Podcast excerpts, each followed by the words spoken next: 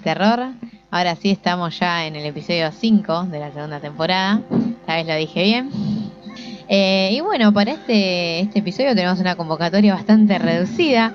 Porque, bueno, como siempre me tienen a mí en la conducción, su querida lunática, pero me acompaña solamente y únicamente el viejo Frank. ¿Qué tal, Luna? ¿Cómo estás? La verdad que sí, hoy bastante poca convocatoria tuvimos, pero bueno, eh, que, hay que estar poniéndole el pecho a las balas y vamos a tratar de hacer, de dar lo mejor de nosotros para este podcast. Y bueno, antes de continuar, eh, como siempre, quiero darle las buenas tardes, buenas noches o buenos días a todo el público que del otro lado nos está escuchando, dependiendo, ¿no? del horario en que se encuentren disfrutando de este tenebroso, hermoso y coqueto podcast. Y bueno, hoy no tenemos el anal para reírnos de él, pero vamos. Pero le vamos a mandar un saludo. ¿cómo Vamos a mandarle un saludo a El Anal, eh, o antes conocido como Anael. También un saludo a Nacho, que hoy no pudo, ser, eh, no pudo estar presente. Bueno, como siempre al tío ahí que.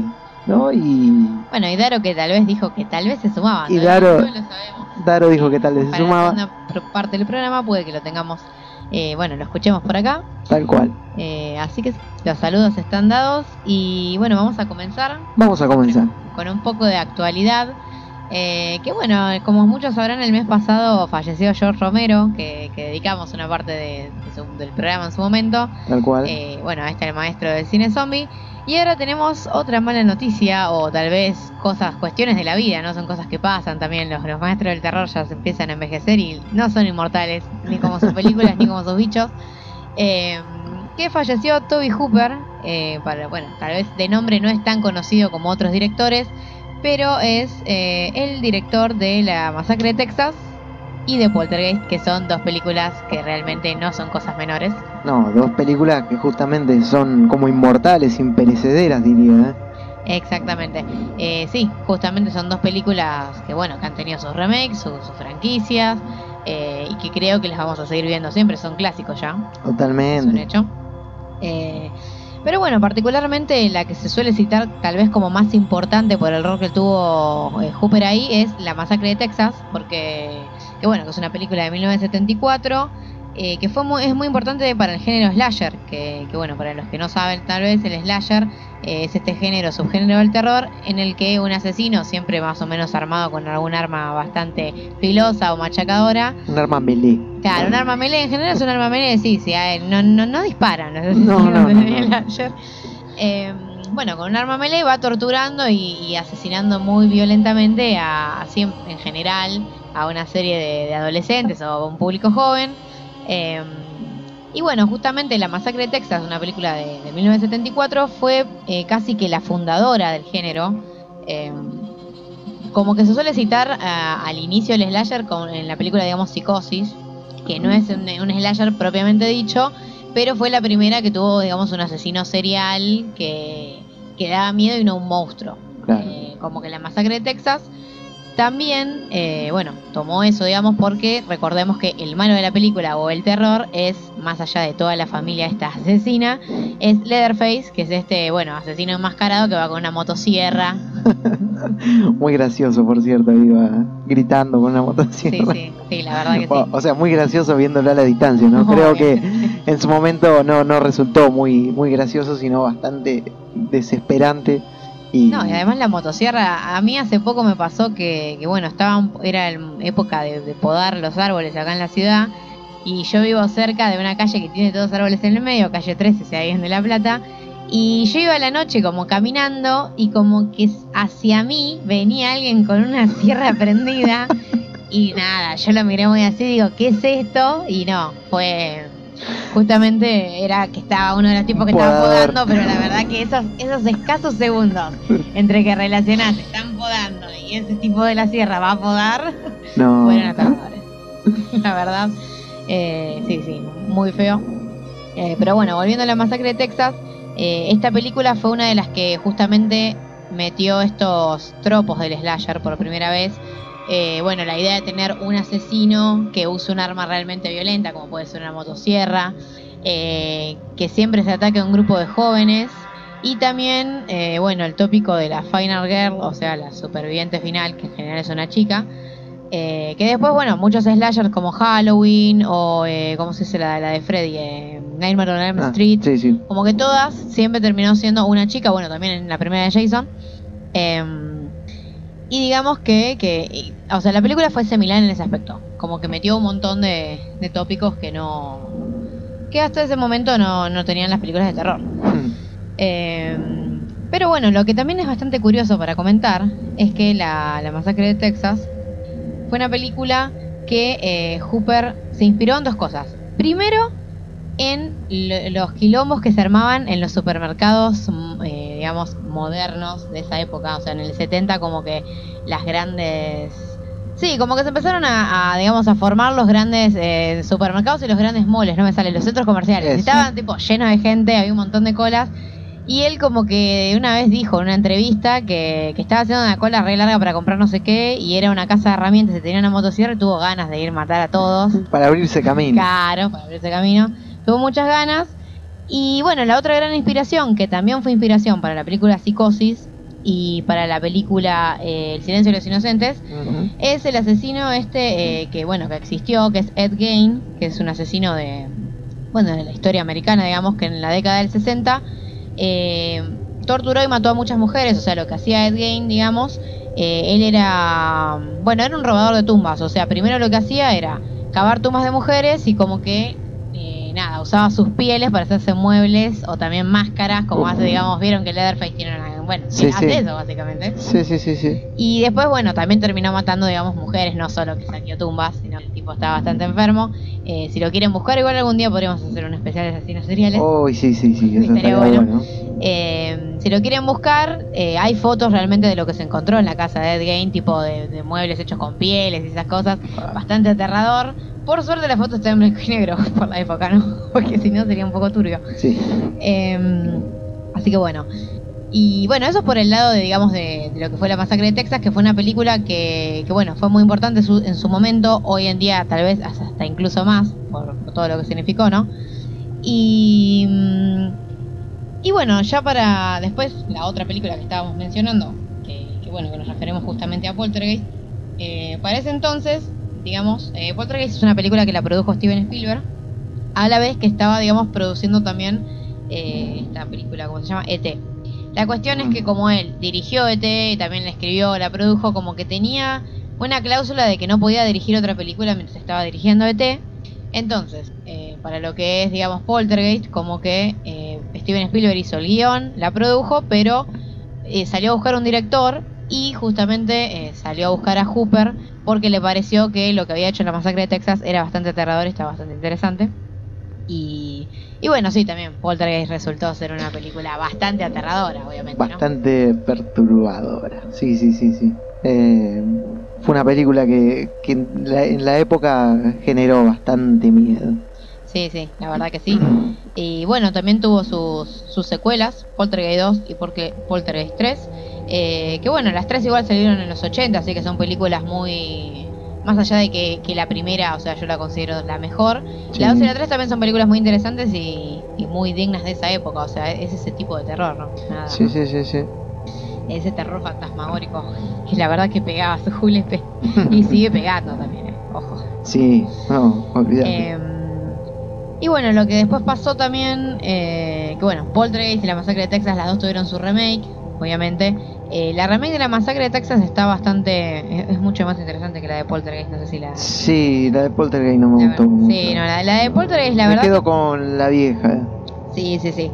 Eh, la remake de Poltergeist lo que tiene, a mi modo de verlo, es que eh, me parece que está, o sea, es muy como en las películas modernas actuales, es todo muy predecible, muy como, Sí. bueno, no sé, Annabelle, el, con- o sea, el conjuro, como que todas más o menos, o sea, como el cine de James Wan, vieron que, que ahora cada vez las hacen todas parecidas. Sí, sí, sí. sí, yo, salió Insidious, el conjuro, y ahí todas las copias, todas de, bueno, de la misma productora. Sí, sí, es como que empiezan, sí, agarran un molde y eh, sí, lo, lo toquetean un poquito, pero siempre mantienen una misma estructura, podríamos decir. Sí, sí. Eh, no, no, no, no me convenció demasiado esa Poltergeist nueva. Tampoco es como que, no sé, antes me daba la sensación de que era todo más desconocido, ¿no? Hasta que uno podía incluso llegar a creer, ahora, no sé, después cuando meten el dron ese a la otra dimensión para buscar, no, ya Sí, eso no, no, esas cosas. no me convenció para nada, claro, esa modernidad me, me sacó de un plumazo de la película, la verdad. No. Sí, la verdad que sí, totalmente.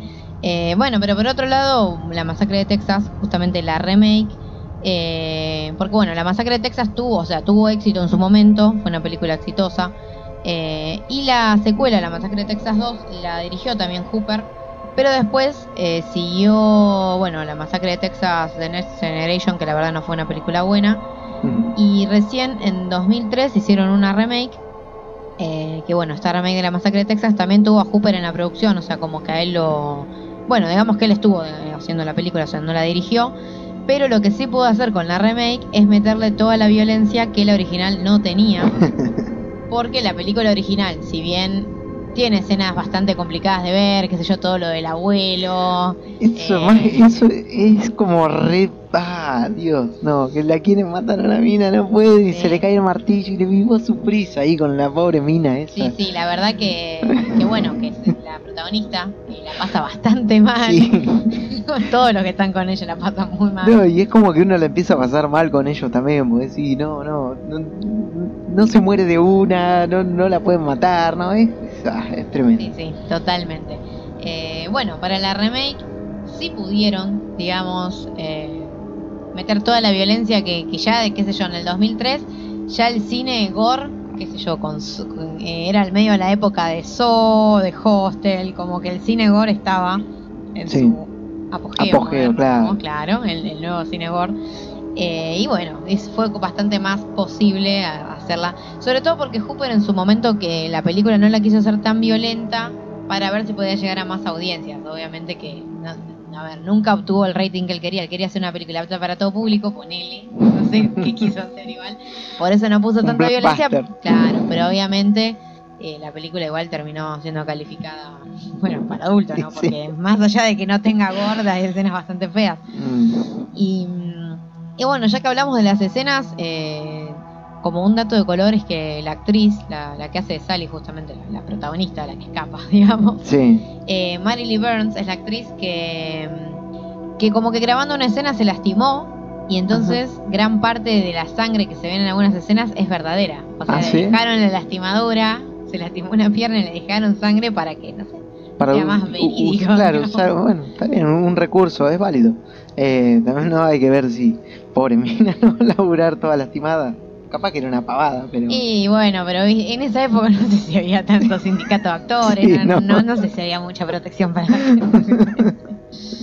eh, No, sí, la verdad que, que bastante fuerte el asunto.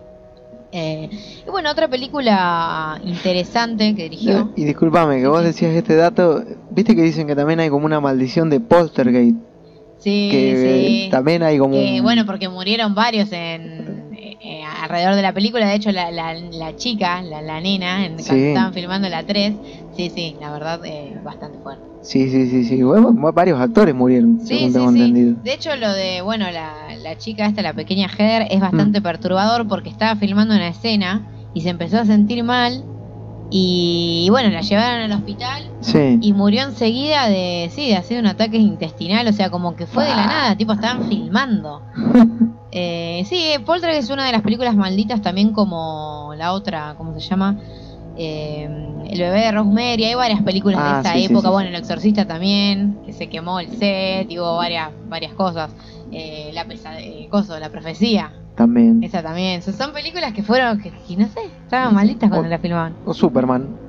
También, sí, la maldición de No, Superman. También, ¿eh? Sí, sí, hay, hay muchas películas que lo que es curioso es que no, no pasa tanto con películas modernas, o ya no sé, no se cree en esto. No, es verdad, porque creo que, va, no sé, quizás hay más casos, pero así como el último que recuerdo que, que, que más impacto ca- causó fue cuando mm, murió el hijo de Bruce Lee Ah, en sí, El Cuervo, en el cuervo, sí, sí, eh, sí. Eh, Brandon Lee. Brandon Lee. Sí, sí, sí. Exactamente, pero después no, no recuerdo muchos más casos, quizá hay muchos más y, y por ahí los estamos pasando por alto. Estaría bueno por ahí que después quien esté escuchando esto y sepa de algún otro caso, lo Sí, comente y, comparta ahí con nosotros, ¿no? Así que bueno, los invitamos a, si quieren participar de algún modo ahí, este, comentar qué otras cosas hubo y tal vez también se puede hacer algún tipo de programa dedicado a, a las películas malditas y esas cosas. Que habría que hacer, sí. Habría que Películas hacer. malditas, sí, sí. Sí, sí, sí. Asesinos seriales, Sí, sí, todo sí. lo creepypasta. Vamos a tener que ir anotando ahí. Sí, la verdad sería, estaría bueno. Además, Estaría bueno. acá uno termina haciendo investigación muy copada. Sí, sí, hay cosas muy interesantes dando vuelta por ahí. Eh, y bueno, volviendo a Hooper, otra de las de las producciones destacadas es una, una película para TV que en realidad es una miniserie. En, bueno, en, en los 80, 90 se hacían muchas miniseries así, que eran más que nada películas de tres horas, como. It, por ejemplo, la de Claro. 90. eh, que es eh, justamente una adaptación de, de una novela de Stephen King, que es Salem Slot. Eh, bueno, esta, esta película, serie de, de Toby Hooper es una adaptación de, del libro y, y nada, es bastante aterradora. O sea, bueno, es una historia de vampiros para los que no saben. eh, es un escritor que regresa a Salem, que es su, su pueblo natal, digamos.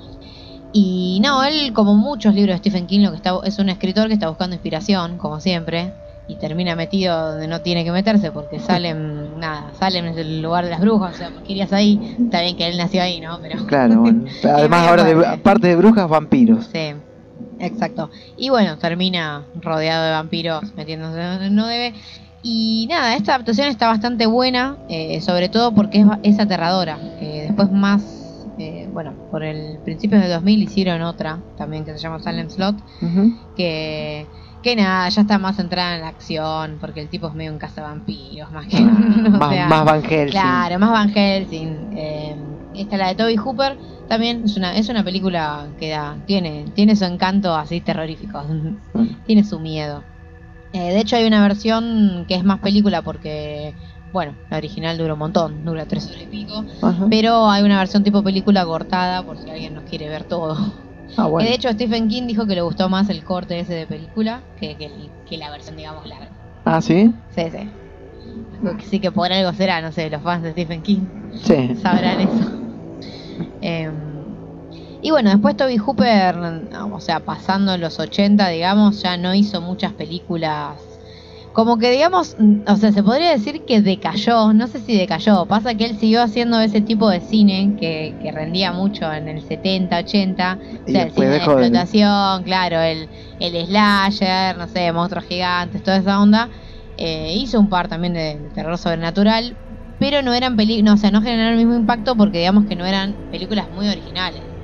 Eh, también tiene dos capítulos de la serie esta Master of Horror que está buena. Ah, sí. Son capítulos, bueno, toda la serie está buena, pero los capítulos de él son particularmente destacables. Eh, así que bueno, nada, se fue otro, otro grande. Sí, otro grande. Bueno, pero fíjate vos qué influencia tuvo este señor Don Hooper, que al punto que llegamos, ¿no? Que Resident Evil 7 toma, pero se inspira muchísimo en el trabajo de él. Al menos, eh, ¿no? Sí, sí, en la masacre de Texas. La masacre sí, de Texas totalmente. está súper inspirado. Súper inspirado. Sí, bueno, no solo eso, o sea, hay un montón de películas de ya cuando te ponen, o sea, una familia que se dedica a la matanza, Sí. ya eso sale de ahí. Hay Sí. un montón de pelis. Pero sí, sí, la verdad que sí. Y hoy en día, bueno, la masacre de Texas, la original capaz es una peli que, o sea, uno la ve y se nota que, a diferencia de otros slashers, no envejeció tan bien, por lo menos a nivel efectos.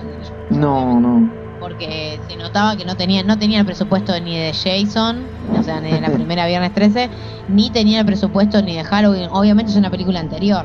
Todas Claro. estas salieron después y capaz gracias a la masacre de Texas se consiguió que hubo productoras, o sea, se puede conseguir guita para las películas slasher. Y fíjate que tuvo un presupuesto de 140 mil dólares y recaudaron más de 30 millones. Claro, por eso. O sea, con nada Sí, sí. hicieron un... Es que es un, fue en su momento una de las películas más exitosas, así a nivel, digamos, o sea, la diferencia entre lo que gastaste y lo que recaudé. Sí, sí, sí, sí, sí, sí. Es una película que se hizo con dos pesos. De hecho, la mayoría de los actores eran así, o sea, eran como amateurs o gente de Texas que, que él conocía. O sea, como diciendo, métanse en mi película. O sea, eran extras. No, no. Nunca pensó que, que la película le iba a salir bien. Es un hecho. Sí, No, sí. Eh, Así que bueno, nada, yo calculo que yo hace rato que no la veo, esta, ya va a ser tiempo de volver a verla. Yo creo que sí, siempre es un buen momento para volver esto. Es una película de viernes que no tenés nada que hacer o para un sábado con amigos, quizás Sí, sí, juntarse. es, es una peli para, yo creo que para volver a ver de vez en cuando. sí, sí, sí, sí, sí. sí, sí. Bueno, Poltergeist es lo mismo. También. Que de hecho Poltergeist obviamente envejeció mucho mejor, pero estamos hablando de una peli hecha por Steven Spielberg con unos niveles de producción distintos, ¿no? No, claro, era También que salió como 10 años después. Es un hecho. Eh, así que bueno, no sé, no sé si quieres agregar algo más, Frank, si no, ya tendremos. No, no, no, no, no, creo que no, no queda mucho más para agregar acerca de- del trabajo de este buen señor. Eh, solo recomendarles a quienes no hayan visto alguna de sus películas, que creo que de la audiencia que tenemos no va a haber nadie que, que Y no haya capaz, visto, pero O sea, que realmente sería raro que ni siquiera las conozcan, no digo que las claro, hayan visto. no, tal cual. Bueno, pero Debe haber muchos que, que no vieron la original, pero sí las remakes o las secuelas, la Sí. masacre de Texas. si no las vieron, eh, les recomendamos que las vean y si ya las vieron, vuelvan a saber que, que está bueno. Y a modo de homenaje también. ¿no? Sí, sí. Además son clásicos que, que por lo menos envejecen relativamente bien. Tal cual, tal cual. Sí, sí. Eh, y bueno, para la siguiente sección nos vamos a ir igual a algo parecido. Eh, que creo que, que tenemos cortina para esta para zona retro, ¿no? Eh, Obviamente, como siempre, Para, ¿qué viene ahora? ¿Zona retro? zona retro. ¿Nos vamos a meter en lo retro? Y Nos va- bueno, Nos vamos a meter en, en un juego que es re viejo, pero que lo volvieron a sacar para Play 4. me parece bárbaro. Entonces vamos acá con la cortina. Son juegos dignos de un museo. Viejitos, oldies, antiguos, deciles como quieras. Rincón Retro SHD. Así es, como adelantamos, vamos a hablar un poco de Night Trap, este, este juego infame, bizarro, eh, controvertido, muchas cosas, eh, que recientemente fue relanzado, eh, cuando nadie lo esperaba, digamos, para eh, PC y PlayStation 4. O sea, hicieron- Incre- increíble. Sí, sí, la verdad que yo creo que, que nadie esperó que este juego, bueno, o sea, yo creo que si uno piensa hacer una remake de, de un juego retro, creo que no, no uno no imagina nada. O sea, estaría entre los últimos lugares. Claro, de, de- de es que es como ¿no? hacer una remake de, del de Plumbers Don't Wear Ties. O de, qué sé yo, o de Harvester. Claro, Eso que sí, ¿no? ¿Quién, no, ¿Por qué harían una remake de eh, sí, exactamente. Pero lo que tiene Night Trap es que a diferencia de todas las aventuras que nosotros podemos mencionar, es que el juego es famoso, digamos, por ser eh, uno de los que promovió la creación del ESRB, que es el organismo de control, digamos, de edades y de Claro. contenido de, de los videojuegos. O sea, Night Trap terminó siendo un juego muy conocido. eh, y claro, como que históricamente es un juego importante. Yo creo que desde ese lado, y, y por eso se volvió de culto, creo yo también. Sí, sí, sí, sí, definitivamente. La verdad que, que sí, que es un juego que, que yo creo que vale la pena jugarlo antes de morir. Eh, bueno, ahora voy a contar un poco las impresiones de, de la remasterización. Pero lo que yo encontré como primera, digamos, impresión es que es un juego que es divertido de jugar, pero también es muy divertido de ver. O sea, la verdad que uno se mata de risa. Sí, yo creo que va, verlo debe ser más divertido que jugarlo, quizá. Me- sí, se sí, me ocurre. Sí, sí, sí. La O verdad sea, que... verlo está muy bueno. Es, un Está juego que está muy bueno. Eh, pero bueno, vamos a contar un poco. Eh, Night Trap originalmente salió en 1992. eh, ya parece re añares. Claro, 25 años justo. Se cumplieron 25 Claro. años, por eso hicieron eh, este relanzamiento. Eh, originalmente fue lanzado para la Sega CD, esta consola, bueno, también bastante infame como el Sí, juego este, ¿no? no, esta consola, sí, este, este, este parásito que le metían a la Mega Drive al lado. Sí, no. Eh, La verdad que era, era bastante perturbador. y era como muy prematuro para la época de esa tecnología, pero bueno.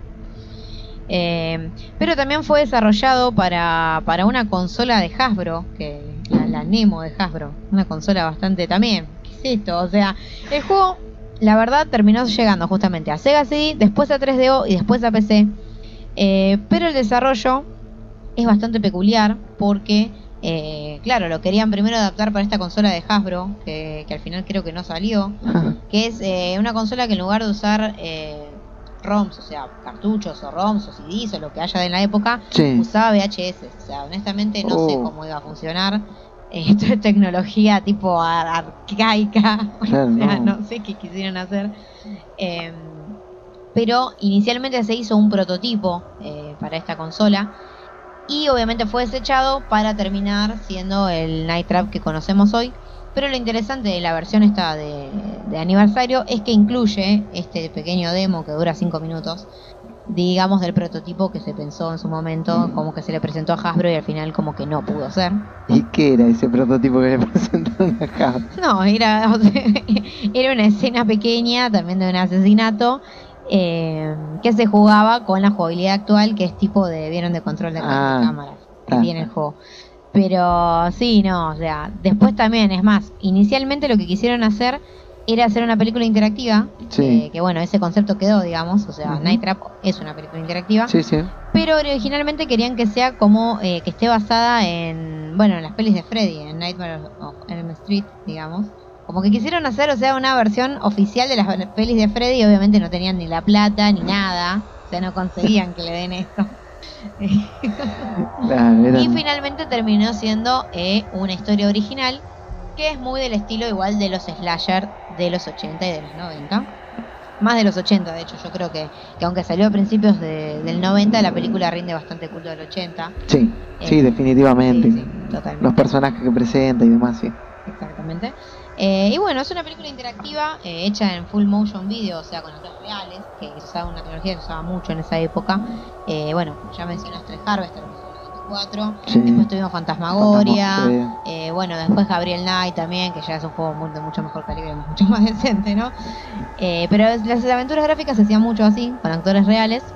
Eh, pero esto, esta este juego no quería ser, digamos, una aventura gráfica, sino una película interactiva. Eh, ¿Y cómo funciona, digamos? Bueno, en Night Trap nosotros encarnamos eh, a una especie de agente especial que lo que tiene que hacer, eh, digamos, vos tenés, vos monitoreás las cámaras de una casa, las cámaras y el sistema de alarmas y trampas. Eh, vos sabés que en esa casa se van a infiltrar una especie de, una especie de vampiros ninja, porque son eso, o sea, son ninjas muy truchos, pero son vampiros. Sí, son malísimos. Muy trucho, man. Bueno, se- vos sabes que se van a meter en esta casa, digamos, y en esta casa, ¿qué pasa?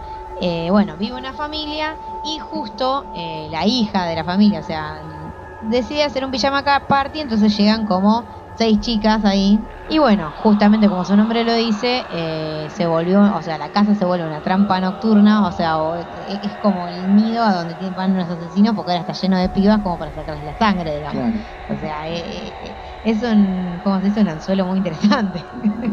sí, una Y sí. muy interesante. Y bueno, la cuestión es que vos ves toda una intro que te dice, no, lo tenés que meter en la casa, vos tenés que cuidar que estas chicas no se mueran y sacar a todos los vampiros ninja de estas, no sé qué. Y ahí empieza el juego. Ahora, ¿qué tiene de particular el juego? Uno empieza y bueno, tiene, digamos, eh, ocho cámaras, el control de ocho cámaras, y va viendo lo que están pasando en las distintas habitaciones Claro. Pero obviamente no puede, no se pueden ver todas las cámaras a la vez.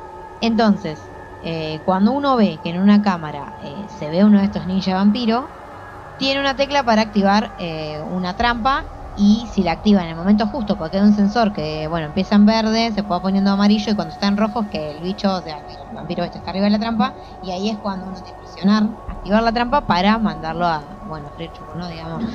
Las trampas son bastante variadas, qué sé yo, hay que se abre un placar y lo tira por la ventana, o que si están por el techo también lo tirás, o sea, el techo como que será una plataforma que lo empuja, eh, los podés encerrar, los podés, eh, podés abrir pozos y se caen en pozo. Son trampas de dibujos claro, animados. son- es por eso, son trampas de, chiste realmente. Sí, sí. No, de hecho es gracioso porque el juego no, no es muy grotesco realmente. Uno lo juega hoy en día y la verdad que no. Si uno lo compara con Harvester, por ejemplo, No, este Har- juego es un pan, un pan de Claro. Dios, pero no hay manera. Harvester No. es mil veces más ofensivo, re Era re turbio. Sí, ah, yo todavía me acuerdo de la escena del bebé. La del bebé y la que se comen a la madre. También, La del no. bebé igual es terrible. Son fuertísimas. Eh, no, sí, la verdad es que uno, si espera jugar Night Trap pensando en ver gore, la verdad se va a decepcionar. Eh, porque, bueno, justamente, o sea, pensemos que antes de esto no había eh, así juegos con violencia bastante gráfica y menos hacia mujeres, o sea, la verdad que otra de la controversia que tuvo es que había, si se quiere, hasta violencia sexual, porque obviamente cuando, bueno, lo que suele pasar, o sea, uno empieza a jugar y empieza a avanzar en el juego y se va a fijar, o sea, vas atrapando vampiros y la historia avanza, o sea, lo que tiene es así, uno mira todas las cámaras, tiene las ocho cámaras disponibles y en algunas cámaras, digamos, en el comedor, en la cocina, en el patio, como que hay personajes que empiezan a hablar entre ellos. Lo complicado del juego es seguir la historia también, porque digamos que a veces hay dos escenas a la vez y es como no puedo escuchar las dos escenas. Claro. Y uno tiene que prestar atención en las escenas, porque digamos que la alarma, o sea, la- las trampas, tienen como un código de color. Y uno tiene que prestar atención si uno de los personajes no lo cambia, porque capaz, en, no sé, vos estás viendo a los ninjas en la pieza meterse y en el comedor está, no sé, la madre hablando con el hijo y la madre capaz le está diciendo al hijo, ah, vamos a cambiar la alarma a color rojo, ¿te parece? Y capaz estaba azul, entonces uno la tiene que poner en rojo, porque si no después no se activan las trampas y se te meten un montón de vampiros y uno llega a un game over cuando o se le meten muchos vampiros a la casa o se muere una de las chicas o un personaje principal. Porque hay un par de personajes que se pueden morir. Eh, bueno, como decía, nosotros somos un agente, una especie de Rambo, básicamente. Cuando te muestran, es una especie de Rambo. Pero también algunos colegas nuestros, o sea, otros Rambos, empiezan a entrar a la casa. Y la aposta es que muchos se terminan muriendo. Algunos pueden salvar, otros no. Pero no importa se mueren. Vos lo que tenés que salvar es a la gente, digamos, inocente, esa gente de la Claro, casa. claro. Y que si se te muere uno, fuiste. Básicamente juego terminó. O sea, game over. Eh, y bueno, lo que venía a decir es que cuando uno de estos vampiros, o sea, digamos, termina agarrando a una de las chicas, el forcejeo es bastante sexual o, o tal vez medio depravado, ¿no? Y, y entonces como que el juego tuvo también controversia en ese aspecto. Porque bueno, obviamente no, Era medio como un soft porn. Claro, era como, sí, es que era como un soft porn. Además, bueno, las minas están eh, en ropa interior. Hay una escena muy conocida que se ponen a cantar. eh, Sí. Todo en el momento era bastante, si se quiere, controvertido. Hoy en día, la verdad que no. No, no. eh, Y pasa que en aquellos años, viste, era, no sé, todo medio tabú. Y hoy, fíjate que tenés juegos como The Witcher, donde salen minas en pelotas, sí, o hay sexo y lo jugás. Tal cual. Sí, sí, tal cual. bueno, The sí, Witcher sí. por nombrar uno, ¿no? Hay oh, tantos, tantísimos juegos que, que apelan al recurso del sexo, ¿no? Este, Sí, pero sí. bueno, en esa época esto era bastante... ¡Uy, mirá, mirá! Era como Plan vs. Don't Wear Ties. Sí, es cierto. Em, pero bueno, la, la, ¿cómo se dice? La película esta, la película, el juego, el juego película, como las cosas. sí, Eh, igual tenía unos niveles de producción bastante interesantes porque, por ejemplo, bueno, una de las protagonistas, una de las chicas estas que tenés que salvar, eh, es encarnada por la actriz esta eh, Dana Plato, que, que es una actriz, o sea, que filmó varias, ¿cómo se dice? Eh, sitcoms entre los 70 y los 80. Ujú. Y, y bueno, es bastante gracioso verla actuar ahí porque obviamente es como retrucho. Y por ejemplo, el director de fotografía del, del juego es el que después eh, terminó, digamos, haciendo también la, la fotografía de Forrest Gump, que es una película que todo Ah. el mundo sabe, que ganó Oscars, eh, súper premiada. Y, y bueno, bueno. Minecraft, vieron, al final sí, tiene gente ahí atrás que, que fue Está, importante. sí, va a formar parte de su currículum, ¿no? Night Trap. Claro, bueno, hay que tener un poco de cuidado con eso, ¿no? No sé si alguien pondría Night Trap en el currículum. Yo no lo pondría, me parece. no sé, no, yo creo que me hago No el sé. boludo. Lo dejo ahí, no, no sé, yo no tuve nada que ver con eso. Eh, no, sí, la verdad, bastante fuerte. Y bueno, lo que tiene Night Trap es que la verdad que una vez que uno se lo sabe al juego, que durará la historia del juego, durará media hora, o sea, es como ver un capítulo de una serie. Pero obviamente es imposible si se quiere pasarlo en media hora por lo que estoy diciendo, o sea, uno tiene que aprenderse más o menos dónde pasan los sucesos, en qué momento se dice para que cambies la bueno, el color de la alarma, tenés que aprenderte dónde están las trampas, eh, tiene su dificultad, o sea, más allá de que a veces se lo carga como que no es un juego, la realidad es que, que la interactividad que hay es bastante compleja. Y, y se pierde bastante fácil. Al principio, de, de hecho, al principio no sabes ni cómo jugar. Claro. O sea, no, pero no te lo dice el juego. Que es muy gracioso porque se te burla el tipo. O sea, la primera vez que perdés, que lo más probable es que pierdas porque se te metieron como 20 vampiros. eh, como que, bueno, se pone como la pantalla así en lluvia, como si te desconectaste. Y eh, te habla tu jefe del cuartel ahí de los ramos, digamos, de los ramos. Y, y te dice, no, ¿cómo puede ser? Te pedíamos, o sea, casi que le dice, tenías un trabajo, you have one job to do y no lo hiciste. O sea, tipo te bardea. Y, y nada, y te dicen, cuando aprendas a jugar, volvamos, algo así, como que te dice, o sea, básicamente te está diciendo, perdé hasta que aprendas a jugar. Y claro. Te lo dice el juego mismo. Eh, y sí, la realidad es que uno va aprendiendo a medida que juega, como que lo va entendiendo el juego, porque tampoco es que tiene un tutorial, más o menos prestando atención a la historia y, y bueno, al menú, porque en el menú te dicen, digamos, este botón activa trampa, este botón haces esto y chao, listo. Este botón cambia color, pero vos al principio decís, ¿qué, qué color? ¿Para qué el color? Y ahí, Claro. digamos, lo aprendés cuando vas jugando. Eh, y, y sí, no, o sea, lo, a mí lo que me pareció es que es muy divertido de ver y de jugar de a varios, es como que te matas de risa. Sí, sí, sí, no, Está bueno. eso está bueno y aparte tiene como, como cierta cosa, ¿no? El, el- eh, o sea, para hacer una película interactiva, digo, tiene como su, su cosita de gameplay, su, como decías vos, su dificultad, su curva de aprendizaje. Bueno, puede ser que sea mucho más, o mejor dicho, menos elevada que la de otros juegos, pero al fin y al cabo es mucho más de lo que varios juegos hoy por hoy ofrecen también. ¿eh? Que hay juegos que son... sí, la verdad que sí. Sí, es que por eso yo creo que tiene mucho sentido una, bueno, una versión remasterizada, por lo que significó históricamente y porque además es, es divertido, o sea, es un juego que, que es interesante. Y nada, el juego tampoco es que no, no es que te vienen a chorear en la remasterizada, o sea, sale 15 dólares el juego, no me parece que te Claro, van a chorear, no. o sea, no es un choreo en ningún aspecto. No. Es lo que uno espera pagar un juego hoy en día, juego más o menos indie de una duración más o menos corta, hasta eso, de hecho hay indies que están mucho más caros. No, Hay juegos peores que están mucho más caros. No Man's Sky. Ca- Bueno, siempre el palo, pero sí. Sí.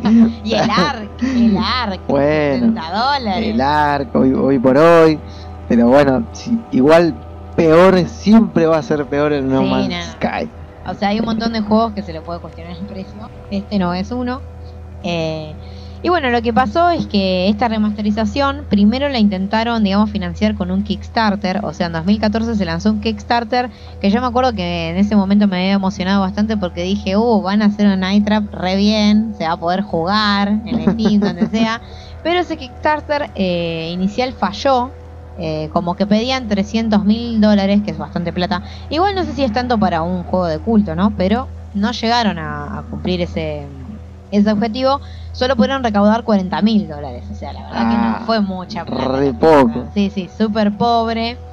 Eh, pero bueno, eh, la cuestión es que eh, en 2016 sí consiguieron, digamos, eh, que una distribuidora financie eh, este relanzamiento bastante chico, porque igual originalmente creo que Kickstarter apuntaba a una remake, me parece. Eh, no sé si una remake entera, pero tal vez hubiesen dado algo un poco más producido, porque si bien la remasterización está buena, eh, los videos son, digamos, bastante retro. O sea, pues para que se den una idea, la interfaz de la remasterización, eh, vos podés jugar al estilo viejo, que se ve bastante pixelado, Sí. o con unas gráficas de 2017 que eh, obviamente están en 1080p, o sea, están en buena resolución, pero que sería, o sea, como que vos jugás adentro de una tele, o sea, que digamos que el video ocupa un cuarto de la pantalla, o sea, es como que vos prendes una tele y ahí ves el video, o sea, lo ves chiquito, porque obviamente no se consigue, o sea, ni siquiera creo que los tendrían en buena resolución, no, No, sé ni con qué cámaras habrán filmado. Claro, hacen como un, es un truco medio barato ahí. Claro, Se sí, ponen sí. como un. Sí. Eh, la verdad que, que es súper trucho. lo que tiene de bueno la, la versión nueva, que porque en la vieja lo que pasaba es lo siguiente, vos tenías las ocho cámaras disponibles Sí. y si vos hacías clic en una habitación, veías lo que estaba pasando, pero en las miniaturas de las cámaras no veías, o sea, solo veías una foto y tenías, o sea, no tenías como una vista previa de lo que estaba pasando en la otra habitación. En el modo moderno de jugar, que uno igual puede jugar en ese modo si quiere. Ajá. Eh, en las camaritas chiquitas se ve como una preview de lo que está pasando. Entonces, si uno ve que algo negro se mueve, dice, ah, ahí debe haber uno de estos ninjas. Claro, Es va. bastante más fácil de jugar. Claro, quiere. claro.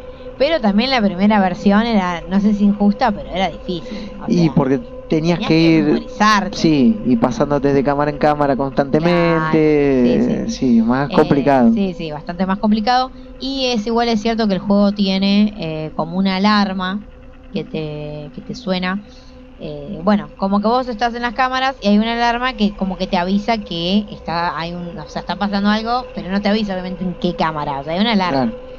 Y, o sea, que de alguna manera el juego te avisa, pero realmente jugarlo en la versión retro es difícil. Eh, qué sé yo, si uno quiere desafío porque siente que es muy, eh, bueno, peli interactiva, hay un desafío ahí, ¿no? Eh, eh, sí que bueno, esta versión de 25 aniversario que, que salió hace muy poco, eh, bueno, este mismo mes, ahora en agosto. Sí, sí, ahora en agosto fue. Sí.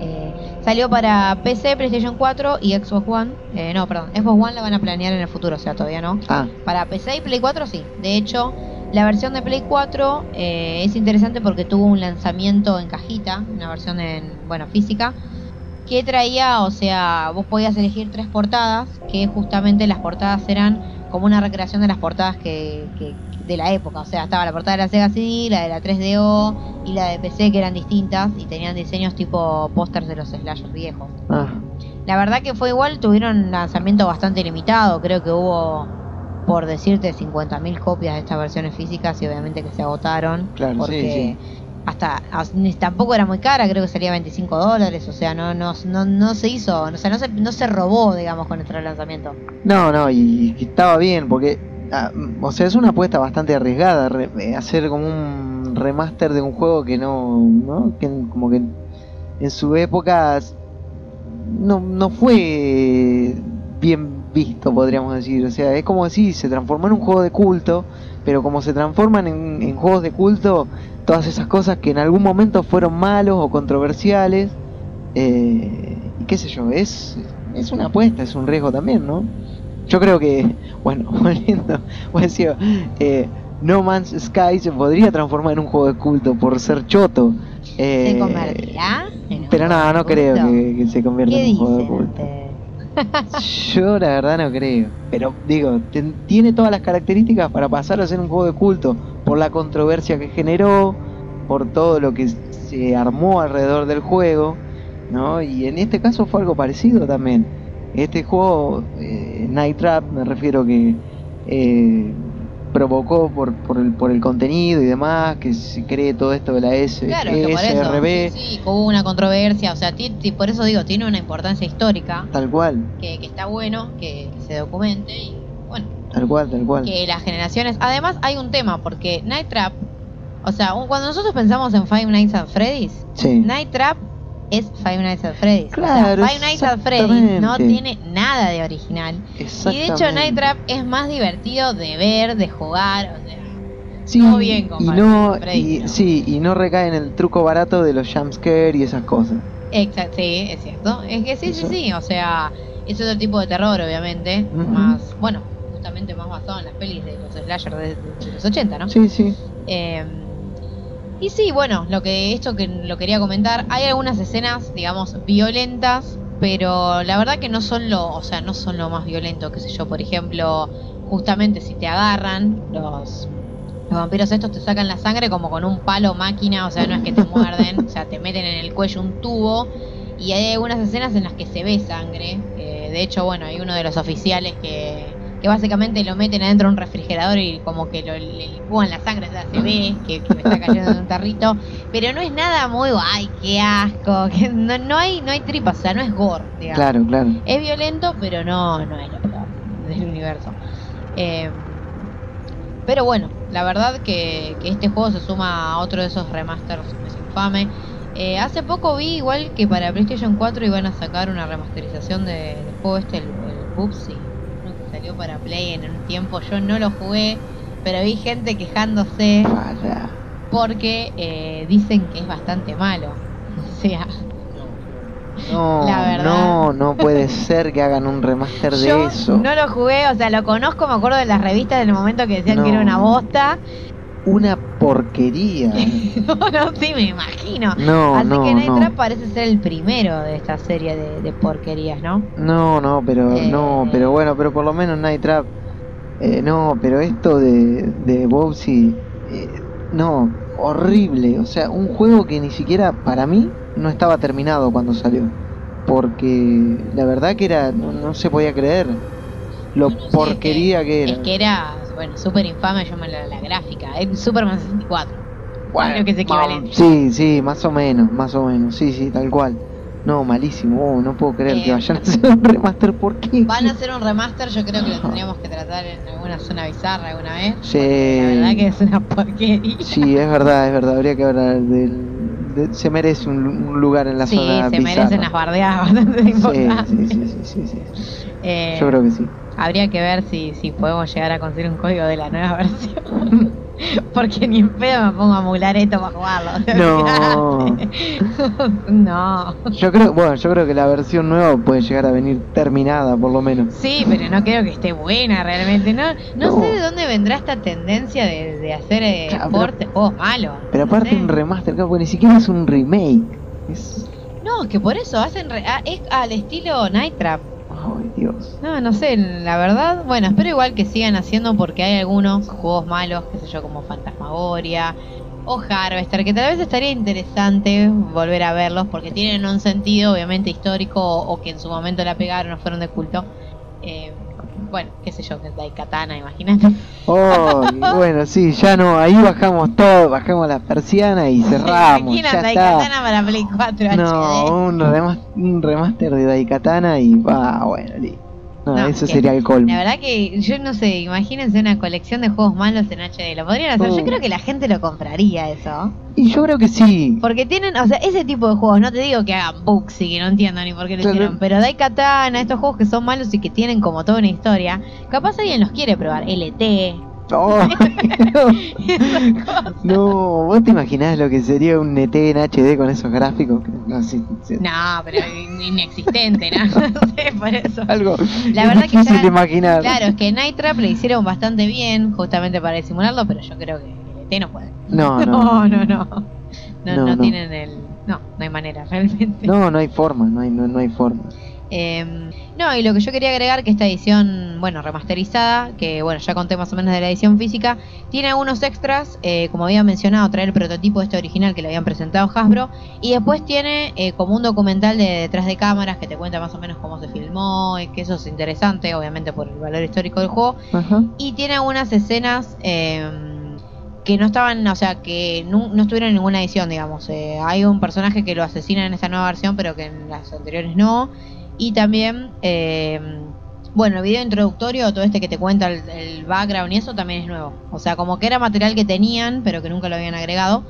Y además, eh, una vez que lo terminás, Sí. podés, digamos, ver un video de la historia para entenderla, porque justamente, que eso antes no se podía, es muy difícil realmente cuando uno está jugando poder ver todos los videos y la historia la verdad que no te termina de cerrar, no entendés nada.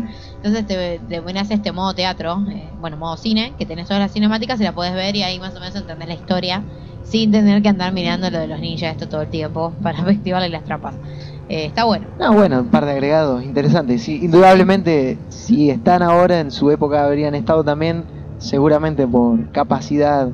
Claro, que debe No. haber sido algo así, no, no por ejemplo, no deben haber podido meterlo en los CDs o eso, por eso habrán sacado video. Seguro. Eh, sí, sí, totalmente. Eh, así que bueno, yo por lo pronto la nueva de- versión la recomiendo porque yo creo, sobre todo a, bueno, a los escuchas o nuestros lectores, que yo creo que les interesa este tipo de, de lanzamientos. Y porque además, qué sé yo, si sale 15 dólares full, en algún momento se va a conseguir, sobre todo en Steam, Sí, se lo va a conseguir barato. Seguro. Eh, y es, es una es, es interesante, ¿eh? la verdad que es interesante poder probar. Sí, sí, sí, sí. Merece la pena. Sí, sí, sí, la verdad que sí, merece la pena. Eh, y bueno, ya podríamos ir planeando el otro, el otro bloque, Sí. que de hecho ya Daro está confirmando que se suma. Ah, bien, muy bien, muy bien. Así que bueno, como siempre viene la pausa musical, que esto te lo voy a dejar a vos, Frank, que nos cuentes, eh, bueno, aquí vamos a escuchar. Bueno, esta vez, eh, como ya en otra ocasión, en la primera temporada, vamos a escuchar a los amigos de Ar del Cairo y su tema llamado Buenos Tiempos, eh, de su CD que justamente lleva el nombre Ardel Cairo. Así que amigos, los dejamos con esta hermosa rola y nos vemos en el siguiente bloque para seguir con este podcast de terror.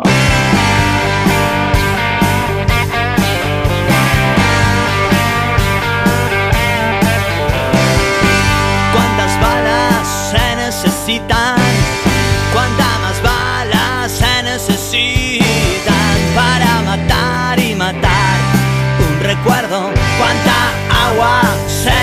Necesita?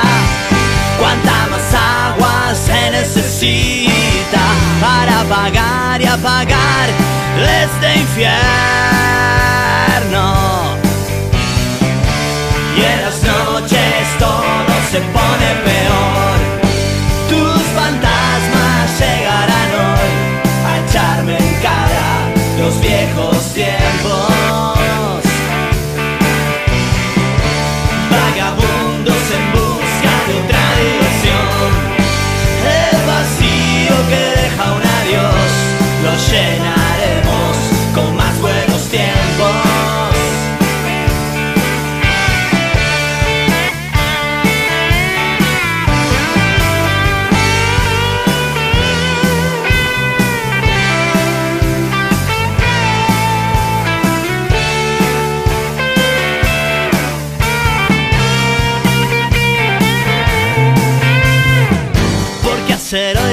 Se puede hacer mañana.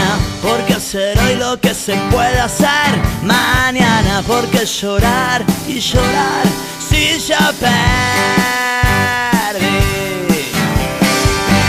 ¿Cuántas balas se necesitan? ¿Cuántas más balas se necesitan para matar y matar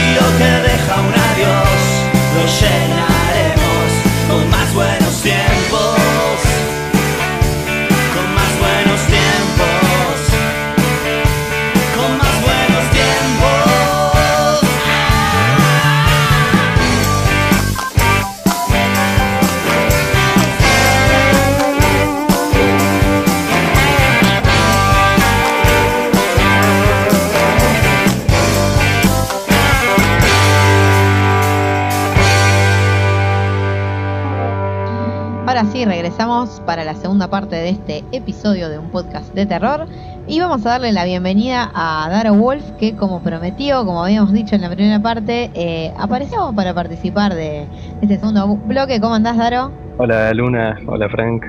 Bien, bien acá, tranqui. Eh, pensando, tratando de elegir mis palabras para cuando hablemos de una peli bastante polémica, porque lo más probable es que alguien salga lastimado cuando escuche.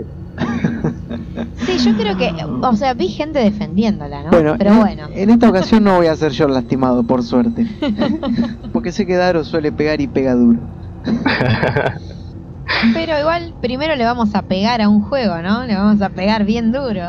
Sí, no sé si vamos a ver, pero es como que son No. juegos. Se, se humilla solo el Sí, juego. claro, son ese tipo de juegos que, que bueno, que, que la cortina ya va a saber describir que perfectamente. ¿no? tenés que jugar si querés morir. Algo Claro. así, algo así. Es como, bueno, esta sección que siempre tenemos, Tal que cual. arranca ahora. Porque no solo de cosas buenas se compone el mundo del videojuego.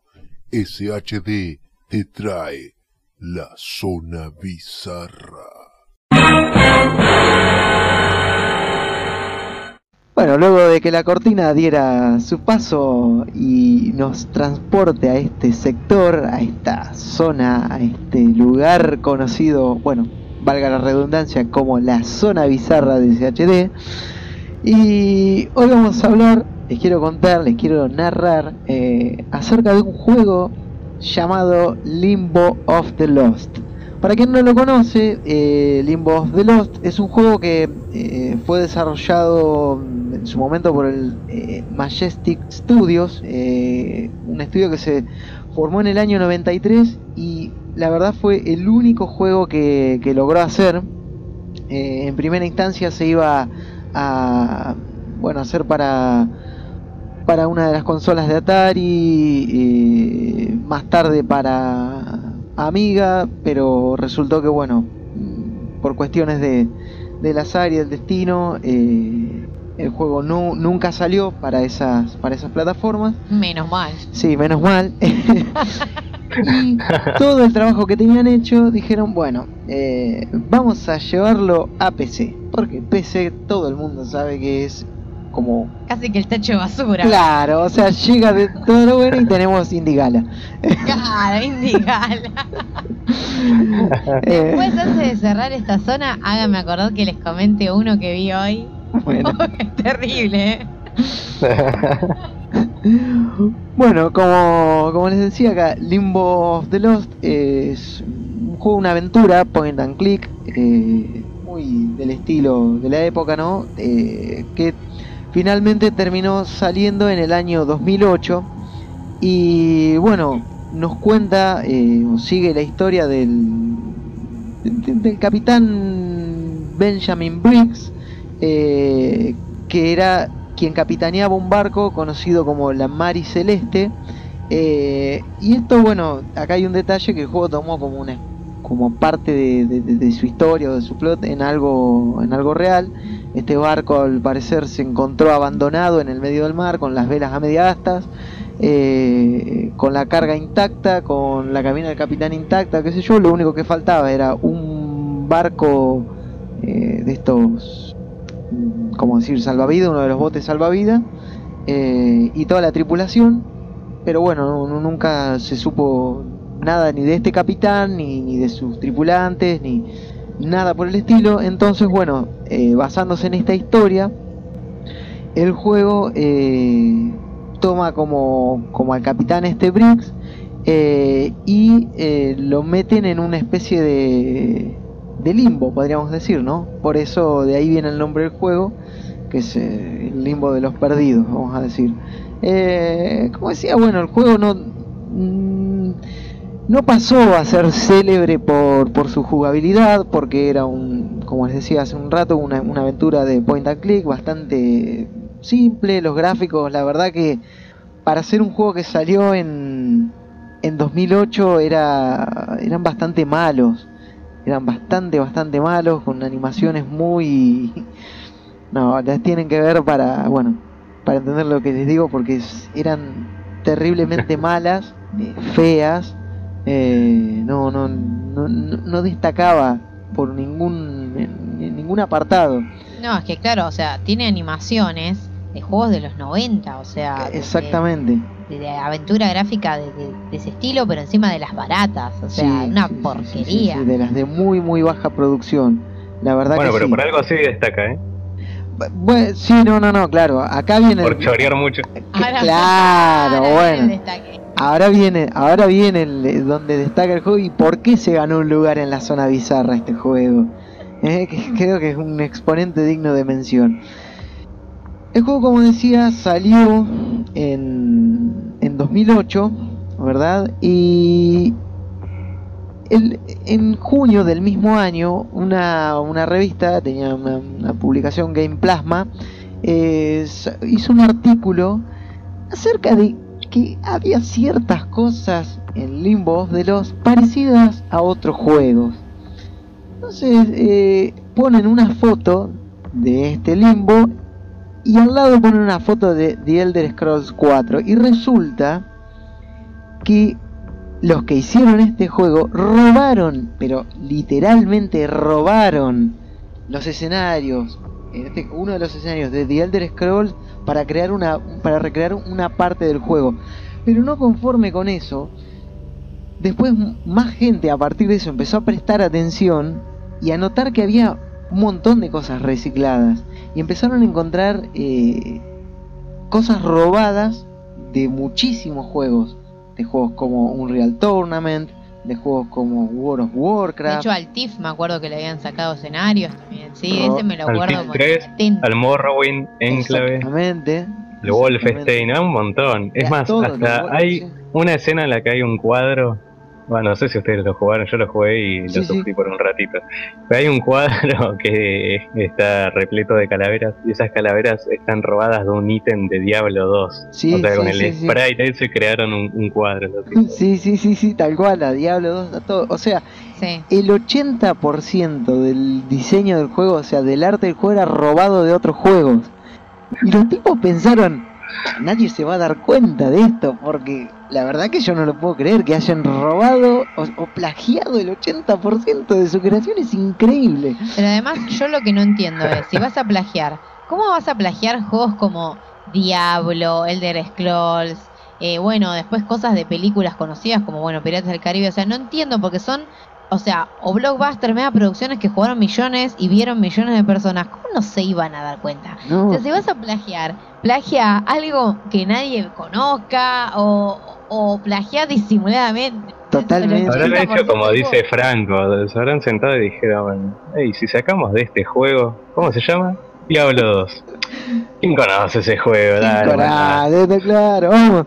Y empezaron ahí a afanar todo, bueno, tal es así que afanaron el, el 80%, 90% de todo lo que el juego, de- o sea, de lo que compone el juego, incluida también, como decía acá eh, Luna, eh, cosas, imágenes de, películas como Pirata del Caribe, eh, de Beetlejuice, incluso tomaron literal eh, un diálogo de la película de Spawn.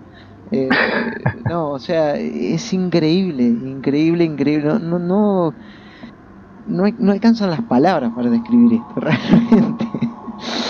Bueno, la cuestión es que causa de esto, el, el mismo año, el mismo mes prácticamente, eh, Tri, eh, Synergy, que era la distribuidora de este juego que había desarrollado Majestic, eh, lo dejó de, distribuir, lo dejó de, lo sacó, retiraron todas las copias y se dejó de distribuir el juego, porque bueno, justamente eh, se iba a realizar una especie de investigación acerca de todos los plagios que habían que habían encontrado.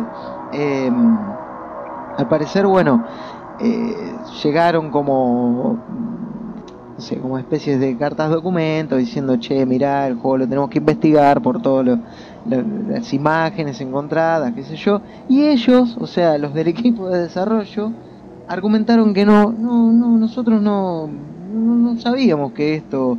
eh, no- Claro. O sea, no, no La peor excusa del mundo. Eh, pero bueno, eh, le dimos el, el- está bien, le dimos el consentimiento a, a la distribuidora para, para que retire el juego de la distribución. Está Como bien. cuando, cuando Sueri dijo que él no había visto Twin Peaks y que Deadly Premonition no era una Eh, copia. Claro, no. es más o menos lo mismo. Tal cual, tal cual, tal cual, tal cual. Y bueno, eh, la cuestión es que fin de fiesta el, juego tuvo un, célebre, no, mejor dicho, una breve y poco célebre, eso quise decir, eh, salida al mercado. Eh, fue el debut en primera y el retiro al, al otro día prácticamente. Eh, el estudio, por supuesto, se terminó disolviendo porque dos de los... eh, o sea, era gracioso porque los del estudio eran tres y como que largaron una dos de los de los que estaban en este estudio que era eh, Tim Croucher y Laurel Francis eh, anuncian como la, la salida del estudio y que habían cortado eh, nada conexiones con qué sé yo con todo el equipo y nada y, y tal cuando eran tres onda mandaron al muere al que se había robado todo dijo no yo solamente hice la música dijo uno. El otro había estado en- en- involucrado en, en la creación de los eh, del, del- los puzzles vamos a decir o y, y algunas eh, actuaciones vocales y demás. Pero bueno eh, nada, se, se borraron, el estudio se disolvió y el juego, bueno, ven, este tipo de juegos es eh, los que se transforman después en cosas de culto por este tipo de... ¿no? Claro, De- es que de- yo creo que, por eso, yo creo que si hacen un relanzamiento de esto, habría gente que lo compra. El problema es que, claro, yo no puedo entender, o sea, calculo que no lo pueden relanzar por todo el plagio, obviamente. No, claro, claro. Ahí está. Eh, lo que es curioso igual es que, por ejemplo, si uno se mete a Amazon, hoy por hoy hay copias del juego para comprar. Obviamente usadas o, o hay un par nuevas que habrán quedado por ahí. Que desenterraron de algún desierto. Seguro. Claro, una cosa así. Eh, el juego igual como que hay, o sea, legalmente se puede descargar de internet porque obviamente este juego ya no, no se vende, ¿no? No, O sea, no. no se comercializa más. Eh, lo que yo no entiendo es, o sea, cómo el proyecto encontró igual un publisher. O sea, cómo hubo gente que dijo, vamos a vender esto. Porque que vengan tres desarrolladores a robar, es- puede ser, es re factible. Pero que una empresa te lo distribuya todo y que nada se den cuenta. O No, sea, no lo claro. puedo entender. O sea, yo lo que no puedo entender es que justamente se den cuenta a partir de una, una publicación que hace una revista, de que nadie lo había visto antes. Pero tal Onda, cual. Y aparte, a partir de ahí empezaron a salir montones y montones de cosas que vos decís, no, no puede ser.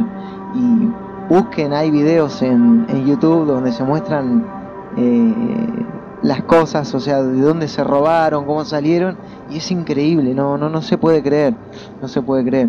También me gustaría acotar, y, y lo cual aún lo convierte aún en más bizarro, el final del juego Sí, un espanto, pero un espanto.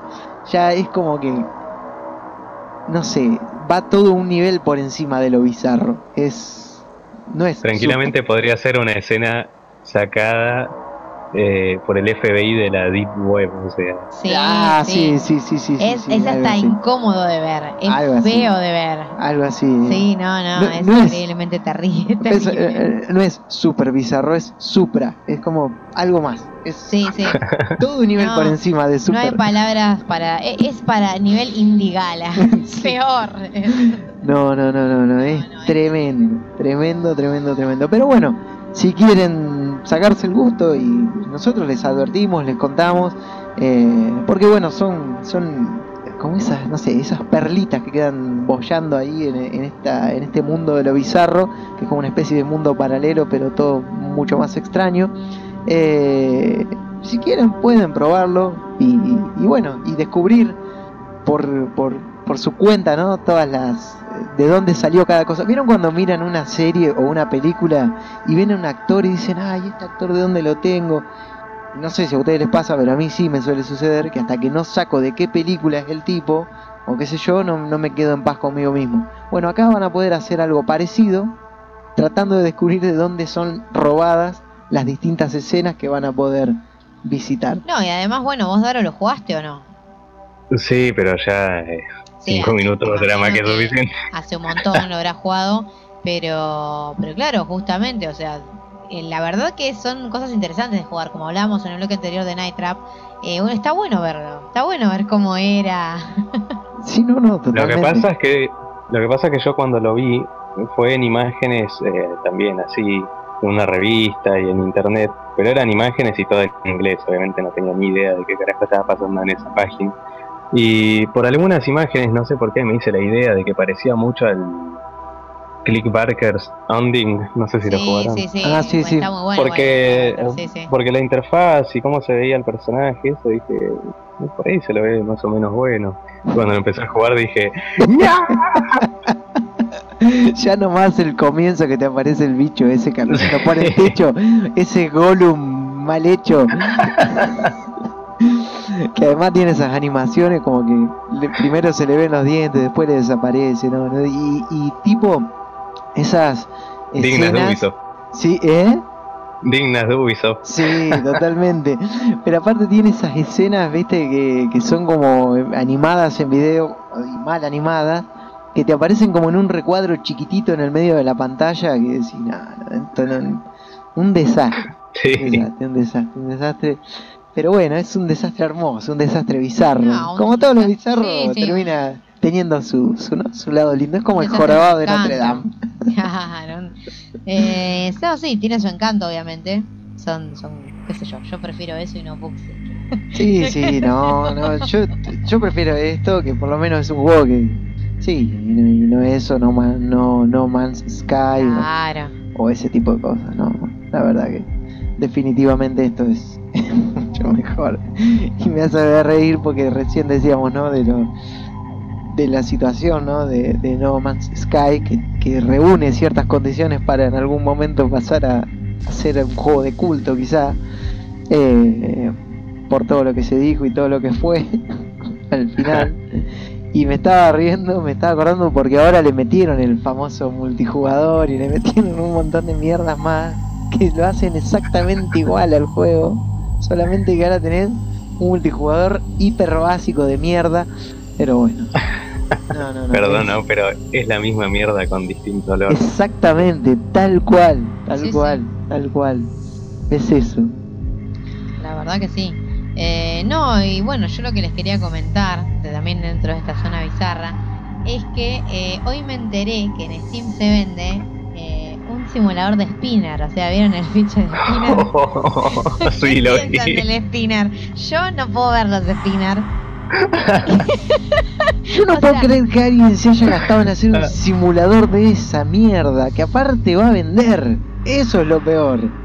Es que de hecho vendió bastante, o sea, sí, sí, sí, se vende obviamente a un dólar, no mucho realmente, eh, pero yo no le encuentro mucho la gracia al spinner en la vida real. Imagínense a que un simulador que es una mano, o sea, porque vos ves una mano y girás un spinner. ¿Qué puta mierda O es sea, eso? y tiene un modo multijugador que encima una estupidez, o sea, la girás con WASD, eh, podés acelerar con el mouse, digamos, tocas el mouse y va más rápido. Y después, nada, eso básicamente haces. Y tiene como un lobby, o sea, un modo de juego, bueno, para muchos jugadores, digamos, están todos eh, con el spinner. No, no entiendo. o sea, honestamente, eh, yo me metí a, bueno, a la página de Steam, que hoy a la tarde vi que lo estaban comentando en un grupo de desarrolladores que justamente decían, ahora cualquier juego entra a Steam y pasan estas cosas. El juego encima tiene como 500 análisis en Steam, o sea, le re gustó a los jugadores y el juego no tiene un mes. O sea, les, les encantó en realidad. No, no puedo creer. No. O sea, honestamente no, no lo puedo creer. No, no, la verdad no. 11 de 10. La verdad que increíble y... no sé. Y esto sí es nivel Indigala. Estos son los juegos que te Sí. encontrás en Indigala, como el simulador este, el que, el que se masturbaba en el parque. Ay, sí. ¿Cómo se sí, llamaba no, ese? Under the Blanket. Under the Blanket, What's Under. Your Blanket. Sí. No, no, no, esas cosas. No, no puedo no, creer. no, no. Eh, sí, que encima tuvo secuela, o sea, así que la verdad ya no hay, justamente, bueno, no hay límites para los juegos que se puedan llegar a publicar. Eh, sobre todo, bueno, empecé justamente como decía Frank, que, que no hay un control en sí, de hecho Steam siempre se mostró muy abierta a todo, o sea, como que ellos creen que no, no son quienes para filtrar el contenido. Así que básicamente a Steam puede entrar cualquier juego. Obviamente calculo que siempre y cuando lo que sea no sea ilegal, no sé, no creo que vaya a haber algún día un juego de pornografía infantil, pero sacando ese tipo de cosas que son ilegales, cualquier Claro. juego puede entrar a Steam y pasan estas cosas, como Sí. bueno, Fidget ficha de spinner, eh, increíble que de hecho al juego hasta tiene un DLC. eh, no, no, es no puede ser. que uno, claro, no, lo, lo que hicieron, eh, la cuestión es que si vos compras el DLC, gran parte de... El DLC vale 5 dólares encima, es más caro que el juego. What? Pero no, porque la plata del DLC se, se está donando a una fundación para chicos con autismo. Como medio... Mm, O sea, está bueno, pero es raro, no sé. Es un poco extraño. ¿Qué sé yo? La Pero verdad... ¿por qué poner el DLC más caro que el juego?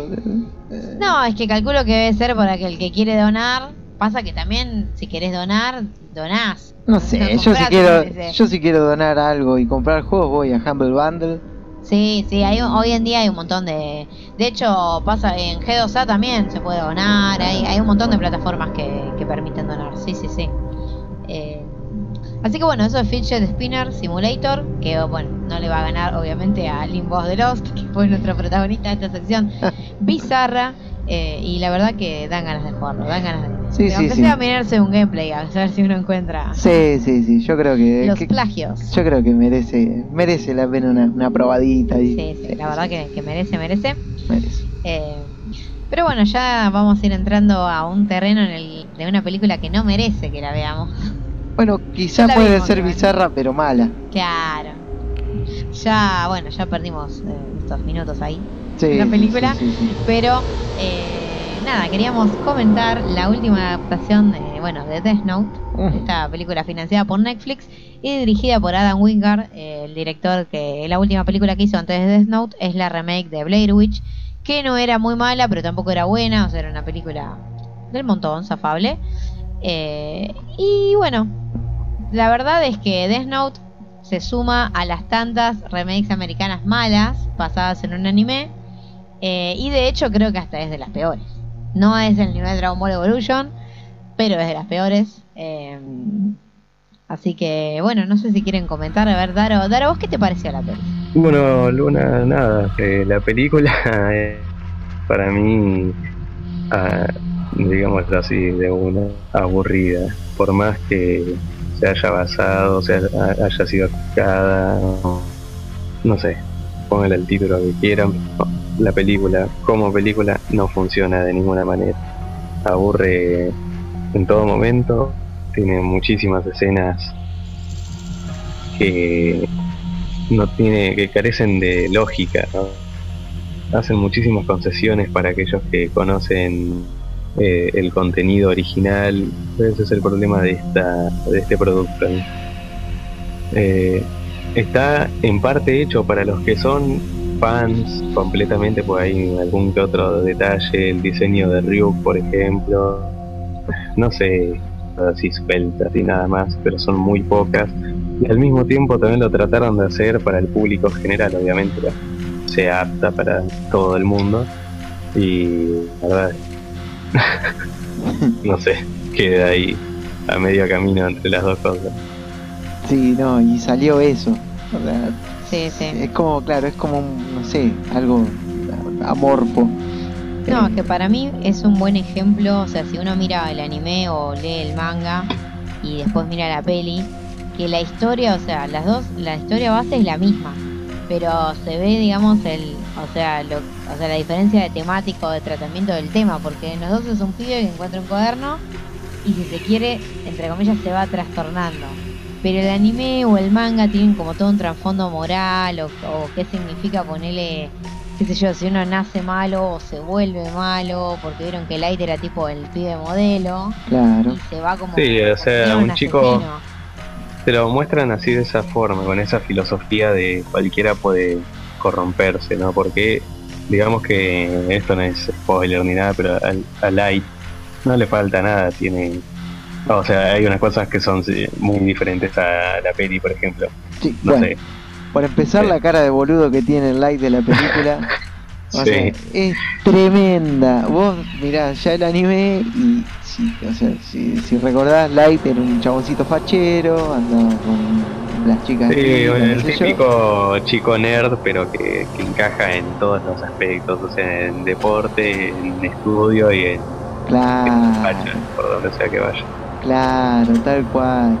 Eh, y este y este es un salame, o sea, ya te aparece con Sí. esa cara de decir, yo, yo con Además, el gran problema sobre todo esto es que la película de Death Note no transmite, por lo menos, la esencia de la personalidad de, de los personajes en sí, porque convengamos en que Light en la película es un pibe que demuestra inteligencia, bueno, inteligencia, o menos, en dos escenas en una hora y algo de película, una al principio y otra al final, y chao, y después todo el resto es hago esto porque soy un boludo, claro, no queda bueno. otra.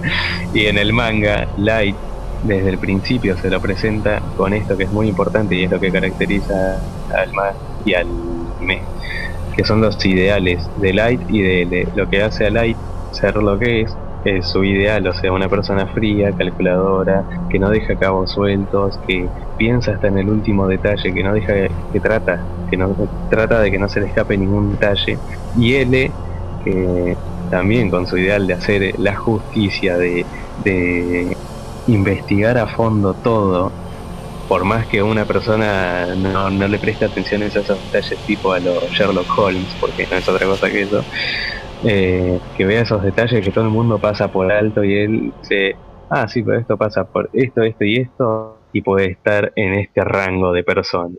Sí. Un, un paso en falso y te puedo decir quién es. En la película eso pasa muy... Ah, vos sos Kira. Y bueno, sí, ¿y de dónde está la investigación atrás? O sea, el- este juego de ajedrez entre ellos dos, de quién deja un punto eh, flaco o una debilidad expuesta al otro para que sea atacado. Eso en el manga y en el anime se lleva muy muy bien y es lo que hizo grande a, a Death Note.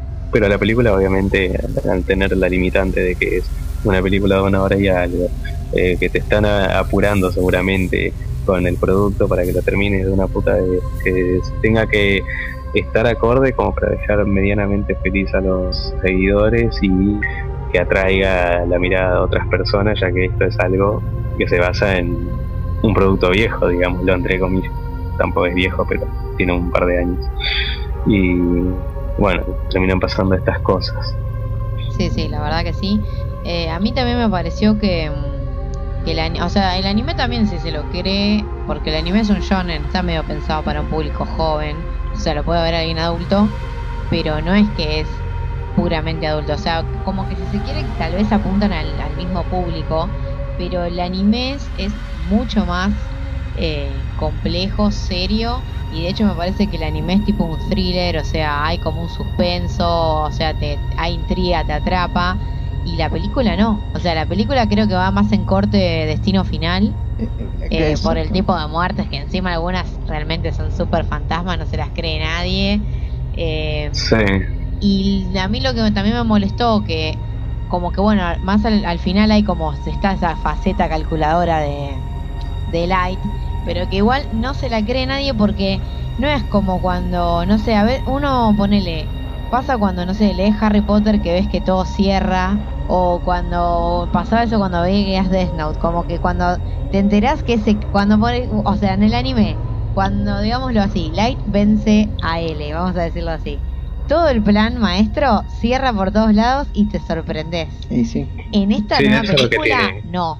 O sea, decís, Que- esto es irreal. que todo lo que se piensa, como decís, ah, mirá, qué hijo de... O sea, esa no me la veía venir, o esa no me esperaba, o ni siquiera había prestado atención y durante todo el, episodio, toda esta, esta tanda de episodios me lo estuvieron demostrando y no me avispé de decir, va a pasar esto. ¿Entendés? Y acá no, pasa eso de... Eh, ah, pará, ya, ya se termina la peli, espera, yo ya lo reescribo un par de boludeces y, y chao.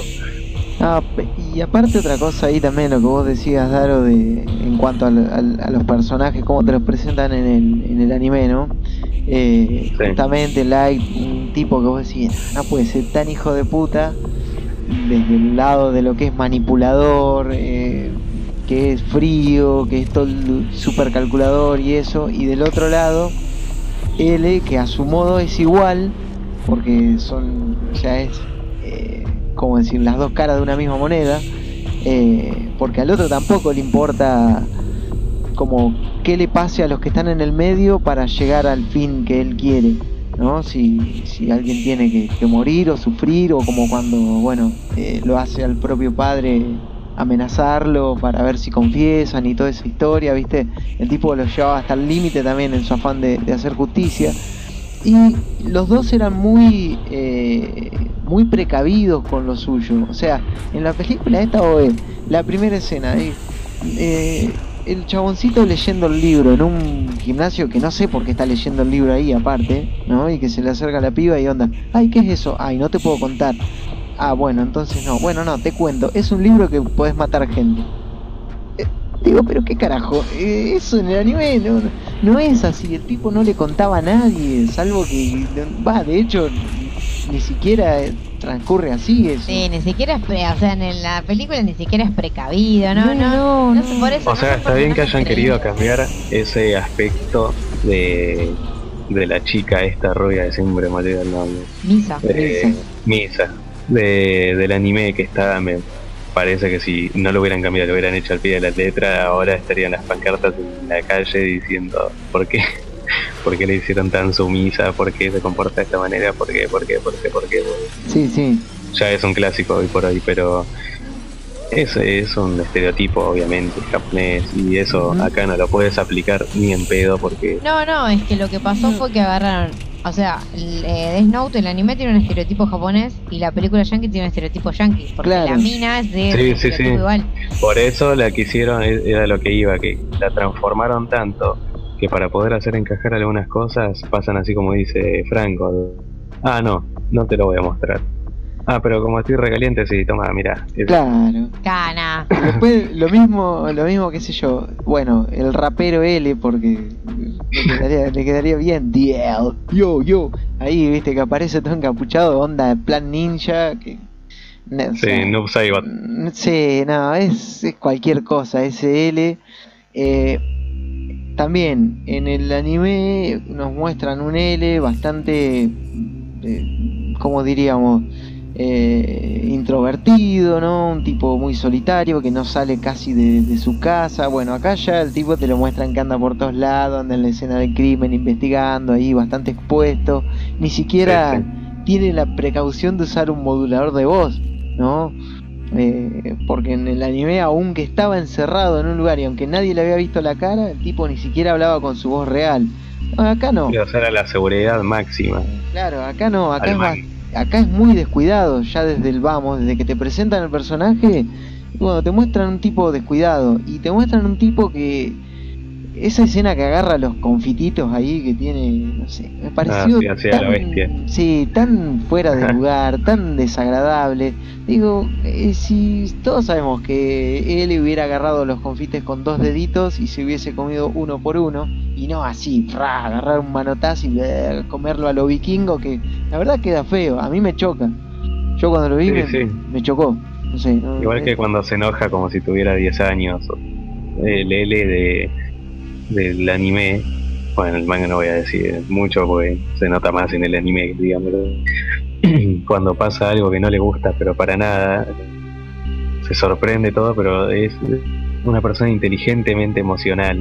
Sabe mantenerse bien acorde a la situación para no perder, obviamente, la cordura porque le estén, no sé, eh, pasando el trapo, se le diría.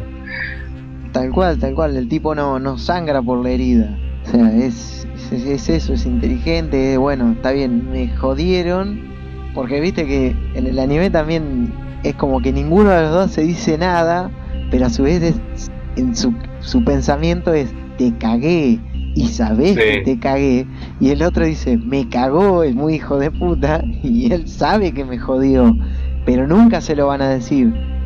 Sí, eh, o sea, eh, acá te muestran comportamientos totalmente diferentes, no, eh, no, no, no, no, no me resulta convincente ni, ni- ni me- no, no sé, es chocante.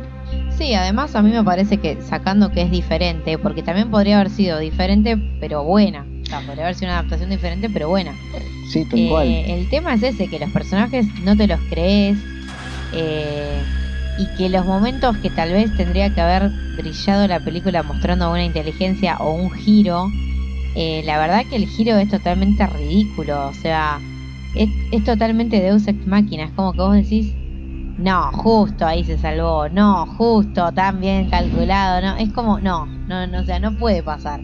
No, tampoco voy a dar detalles porque la idea es que lo vean, pero fuera de joda, eh, a mí me toda la parte final es como que venía como una película zafable que vos decís, bueno, un sábado a la noche con amigos, un domingo a la tarde, la ves. Llegás al final y creo que no la salva nada la película. No. Y lo más triste, lo más, no sé si lo más triste, lo que más miedo da es que van a salir secuelas. Oh, Dios. Pero, a ver, ¿qué van a hacer en las secuelas? Y es que, o sea, se pueden hacer secuelas desde el punto de vista de que hay partes del manga que no se cubrieron, o sea, si querés hacer secuelas podés. Sí, bueno, O sí, sea, sí. la realmente termina como para hacer alguna secuela si tenés ganas. Pero honestamente preferiría que no. Claro, pero yo digo, va, va, no sé, me, me conviene, qué sé yo, digo, ¿no? Pensando en, en- en- como si fuera Netflix, ¿me conviene financiar? Sí, bueno, habría que ver si Netflix la financia o si la sacan de otro lado. El que dijo que tenía ganas de hacer una secuela es el director, pero vaya uno a saber si se la financian también. Eh, eso ya es el tema aparte, sí, coincido. Claro, es, es como medio, bueno, o, o te sobra la guita o, o no sé, yo, qué sé yo, ya viene una segunda temporada de Iron Beast, digo, es como que tienes plata para financiar cosas chotas, ¿eh? Sí, la verdad. Y siempre hay uno que pone plata. Lo que sí me, me gustó, así como para dar un último toque a esta conversación, es eh, que al final le hicieron caso a los, eh, digamos así, a los fans de poner a Willem Dafoe para hacer de Ryu. Es el más indicado. Tiene esa Y voz está bueno el personaje, la voz, en- todo, en- sí, sí. enfermiza y tiene, a- aparte lo podría tranquilamente hacer con un poquito de maquillaje en la cara porque tiene esa cara de, de genera un poquito de, de repelús. Tal Para los cual. que no tengan idea, porque no lo enfocan de- directamente, aparte tampoco se notaría, eh, este actor del que estamos hablando es el que interpretó al Duende Verde en la primera del Hombre Araña. Más que nada, para que se hagan una idea. Sí, sí, sí, y quizá hubiera sido también un buen guasón. Sí. Ah, eso sí, el guasón de, de Arkham de los juegos de Batman viene pero perfecto y espero que se den cuenta y alguien lo aproveche antes de que sea demasiado tarde. Sí, sí, sí, porque la verdad que, que tiene como un, no sé, sí tiene una cara muy particular y incluso su personalidad lo acompaña bastante, me parece. O por lo menos cómo se le ve.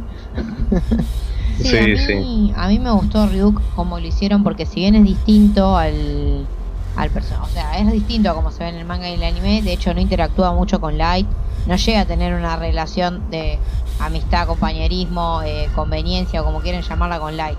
Es como que es una sombra que está siempre ahí en la película, pero creo que las, o sea, es un personaje que aunque lo cambiaron está es interesante. O sea, aporta su cuota de terror y de misterio a la película que el resto de los personajes no. Claro, no, bueno, sí, termina siendo lo más interesante.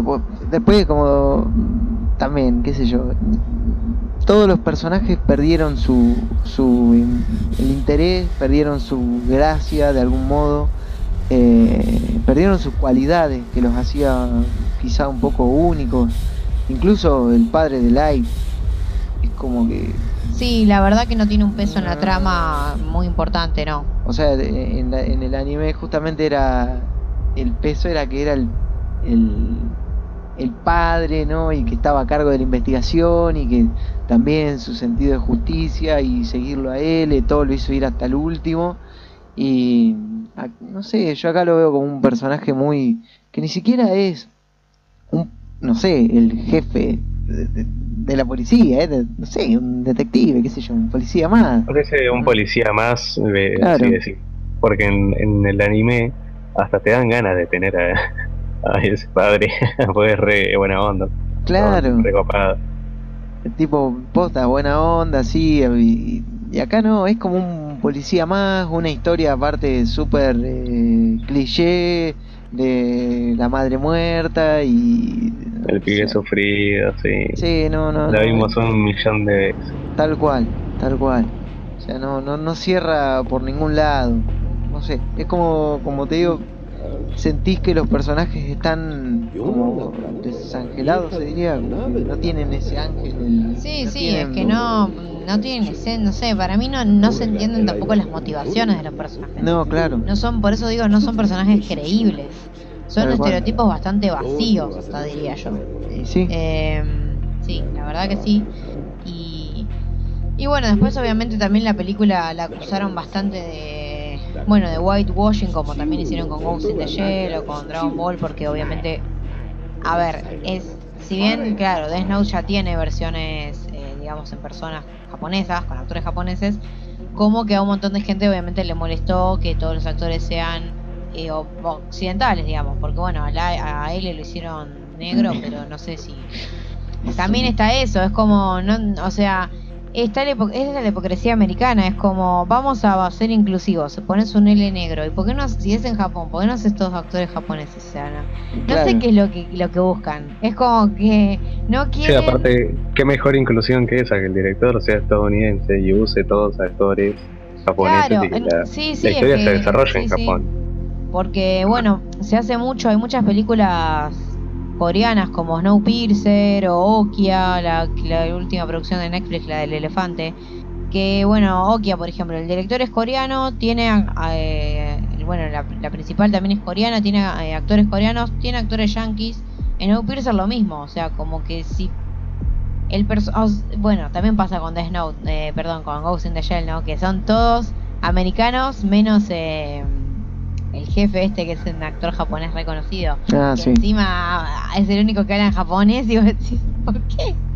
O sea, Ah, y bueno, y en, en Dead Note también pasa lo mismo, el único Sí. japonés es Watari. Sí, Watari, sí, por eso. Sí. Es como que quieren hacerse los inclusivos, pero no entiendo. no Aparte entiendo. metieron un Watari más choto, con ese corte de pelo que... No, no, de, de Samurai Madafaka. Sí, no, horrible, horrible. Pobre Watari se merecía algo mejor que, que eso. Sí. Eh, ¿Y el bigote? ¿Dónde está el bigote? Tal cual, ¿dónde está el bigote? Lo primero que pensé, ¿dónde está el bigote? Digo, como si era como el... Es más, cuando aparece, en la, en la primera escena que aparece él, como que no, no te das cuenta que es Watari hasta que le dicen Watari, pues ni te imaginas. Con tanta inclusión, entre comillas, social, Claro. no sabes quién es quién, o sea. No, pero...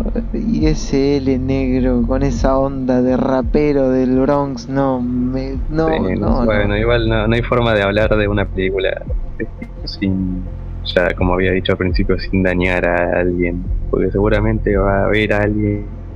Ah, pero entonces que eh, no te gustan las películas en que hay negro. No, no es eso. Claro. Ah, no te gusta que haya americanos. No, no es eso. Y tengas que estar así infinitamente porque es una acción que es como decía Dross, es un palo con mierda. De que puta lo agarres, que va a ser igual.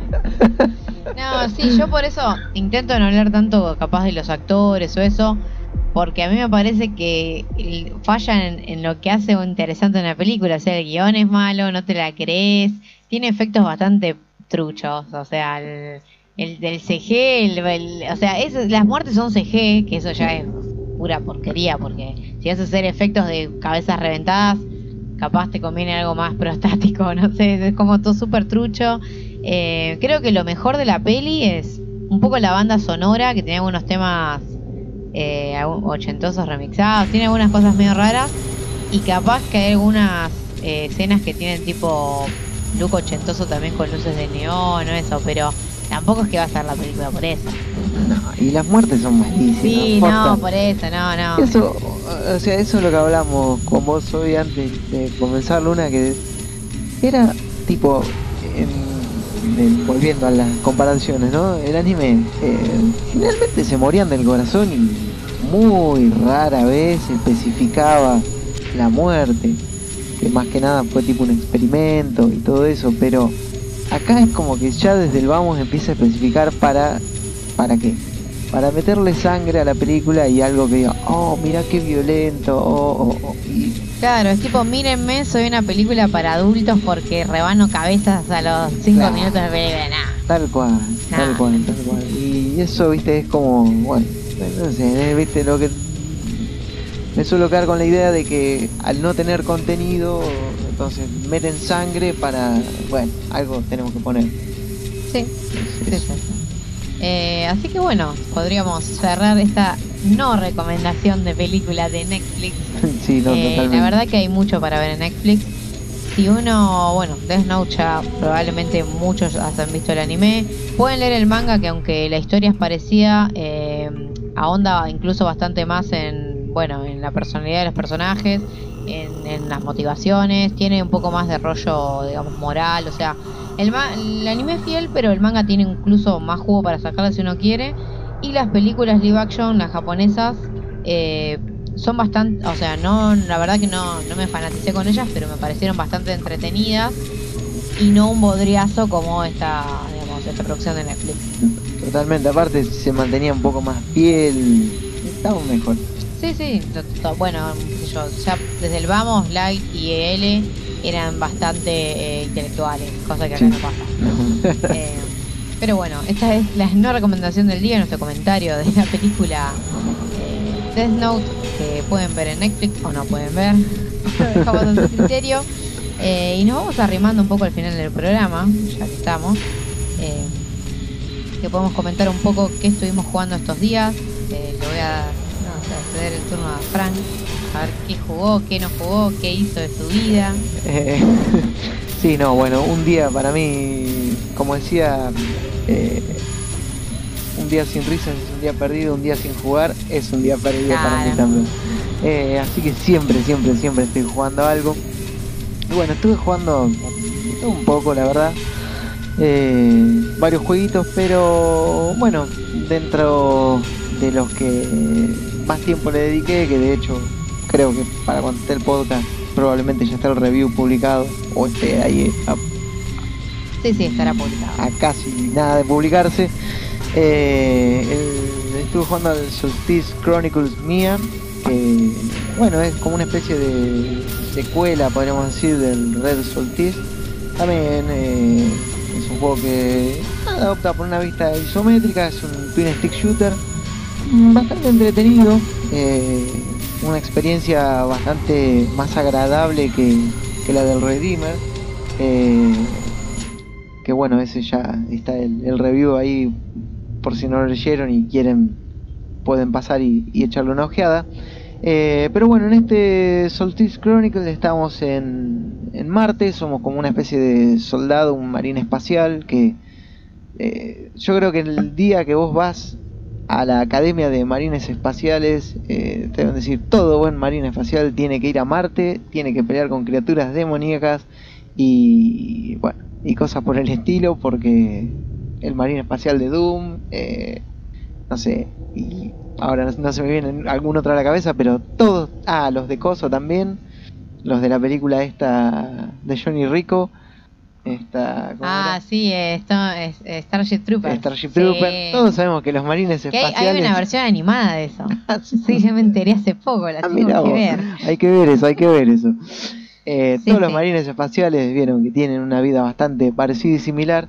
Y bueno, la cuestión es que acá nos encontramos en Marte porque mm, eh, una epidemia se desató en la Tierra, todos los habitantes se fueron a Marte, en Marte resulta que eh, se vuelve a, descajetar todo y ahora hay una lucha entre una facción rebelde y una corporación que quieren encontrar una cura para eh, poder volver a la Tierra y tomar el, control. Entonces ahí, bueno, nosotros entramos como un, un soldado que queda medio atrapado en el, en el medio de esta lucha y, y bueno, vamos pasando misiones y demás en compañía de un robot que es como un dron que nos va dando algunas posibilidades tácticas como crear un escudo, que nos traiga municiones, que vaya encontrando por el escenario, o hacer eh, desplegar como una bomba para matar a todo lo que haya alrededor y demás.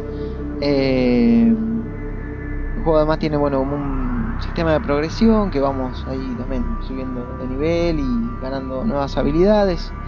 Y bueno, está bastante bien, o sea, no es wow, la octava maravilla, hay mejores exponentes del género. Eh, me resulta un poco molesto que el personaje es bastante lento para moverse y inclusive, o sea, cuando uno juega un twin stick, stick shooter, por lo general la idea es que nos podamos mover en cualquier dirección con uno de los sticks y con el otro apuntar a cualquier lado a la vez que nos movemos.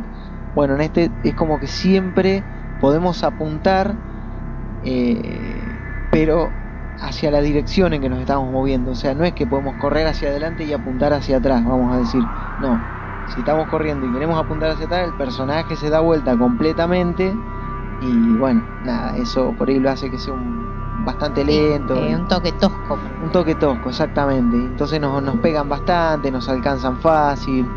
Y bueno, qué sé yo. Pero en definitiva, eso fue lo que estuve jugando y ya les digo, ahí en breve van a encontrar, si es que ya no está, en breve lo van a encontrar al, al review completo, así que los invito a que lo lean y, y bueno, si les gusta, quizá que le den una oportunidad a este videojuego. Eh, sí, sí, sí, la verdad que, que además no es un juego que se haya comentado mucho, así que capaz uno les puede sorprender o se puede, puede le puede ser, enganchar. tal cual, Sí, sí. tal cual.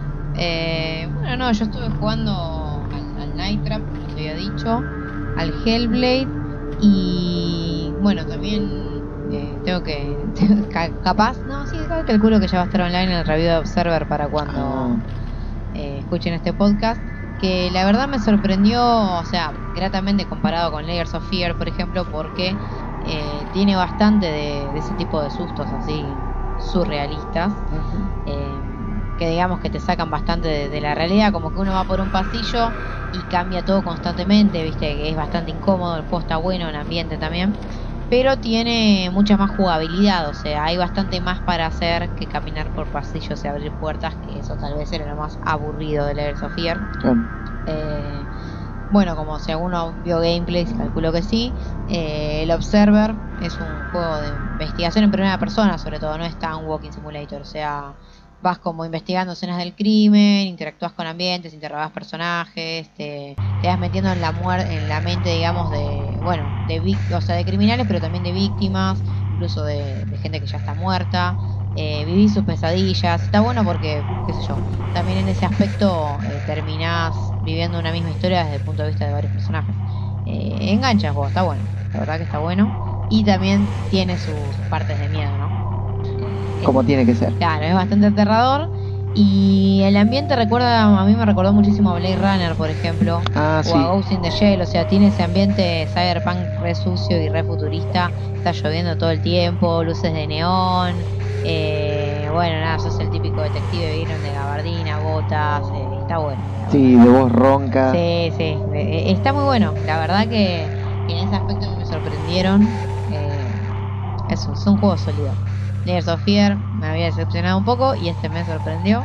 Así que le damos el pulgar arriba. Bueno, buena, buena hora. Buena hora por Blover Team. Sí, sí, exactamente. Eh, no sé si Daro andas por ahí. No. Me parece que. Que Daro nos. Eh, Daro ha abandonado el edificio. Daro ha dejado la partida. Daro ha dejado la partida. Este. Bueno, yo creo que entonces ya Sí, podríamos ir cerrando el programa. el programa. Eh, y esperemos que, que, bueno, en 15 días nos, o sea, están escuchando este, en 15 días ojalá nos volvamos a escuchar, pero antes siempre les vamos a recordar que, que bueno, que pueden leer todos los días en www.shdownloads.com.ar. Eh, ahora, bueno, tenemos canal de YouTube, SHDTV, Ah. que estamos subiendo más que nada gameplays, Bueno, se vienen reviews. Ahí pueden también ver el gameplay de Observer si no lo vieron. Claro, comentado, sí, sí. ¿eh? Así que ahí van a tener como Observer. una- unas Hay un gameplay de Hellblade, que bueno, de Hellblade también igual ya hay un review en el sitio. Eh, y después, bueno, como siempre también en Facebook tenemos eh, un grupo de así de debate tipo foro, eh, SHD Community, Comité del Horror. Después está la fanpage que es Survival Horror Downloads. eh, después en Twitter, arroba SH Downloads. En Instagram también como arroba SH Downloads. Y creo que no me estoy olvidando nada. eh, ah, sí, estamos en Steam también como SHD Community, Comité del Horror, que bueno, recomendamos juegos desde las reviews como mentores de Steam. Y bueno, creo que eso es todo por ahora. No sé, algún saludo.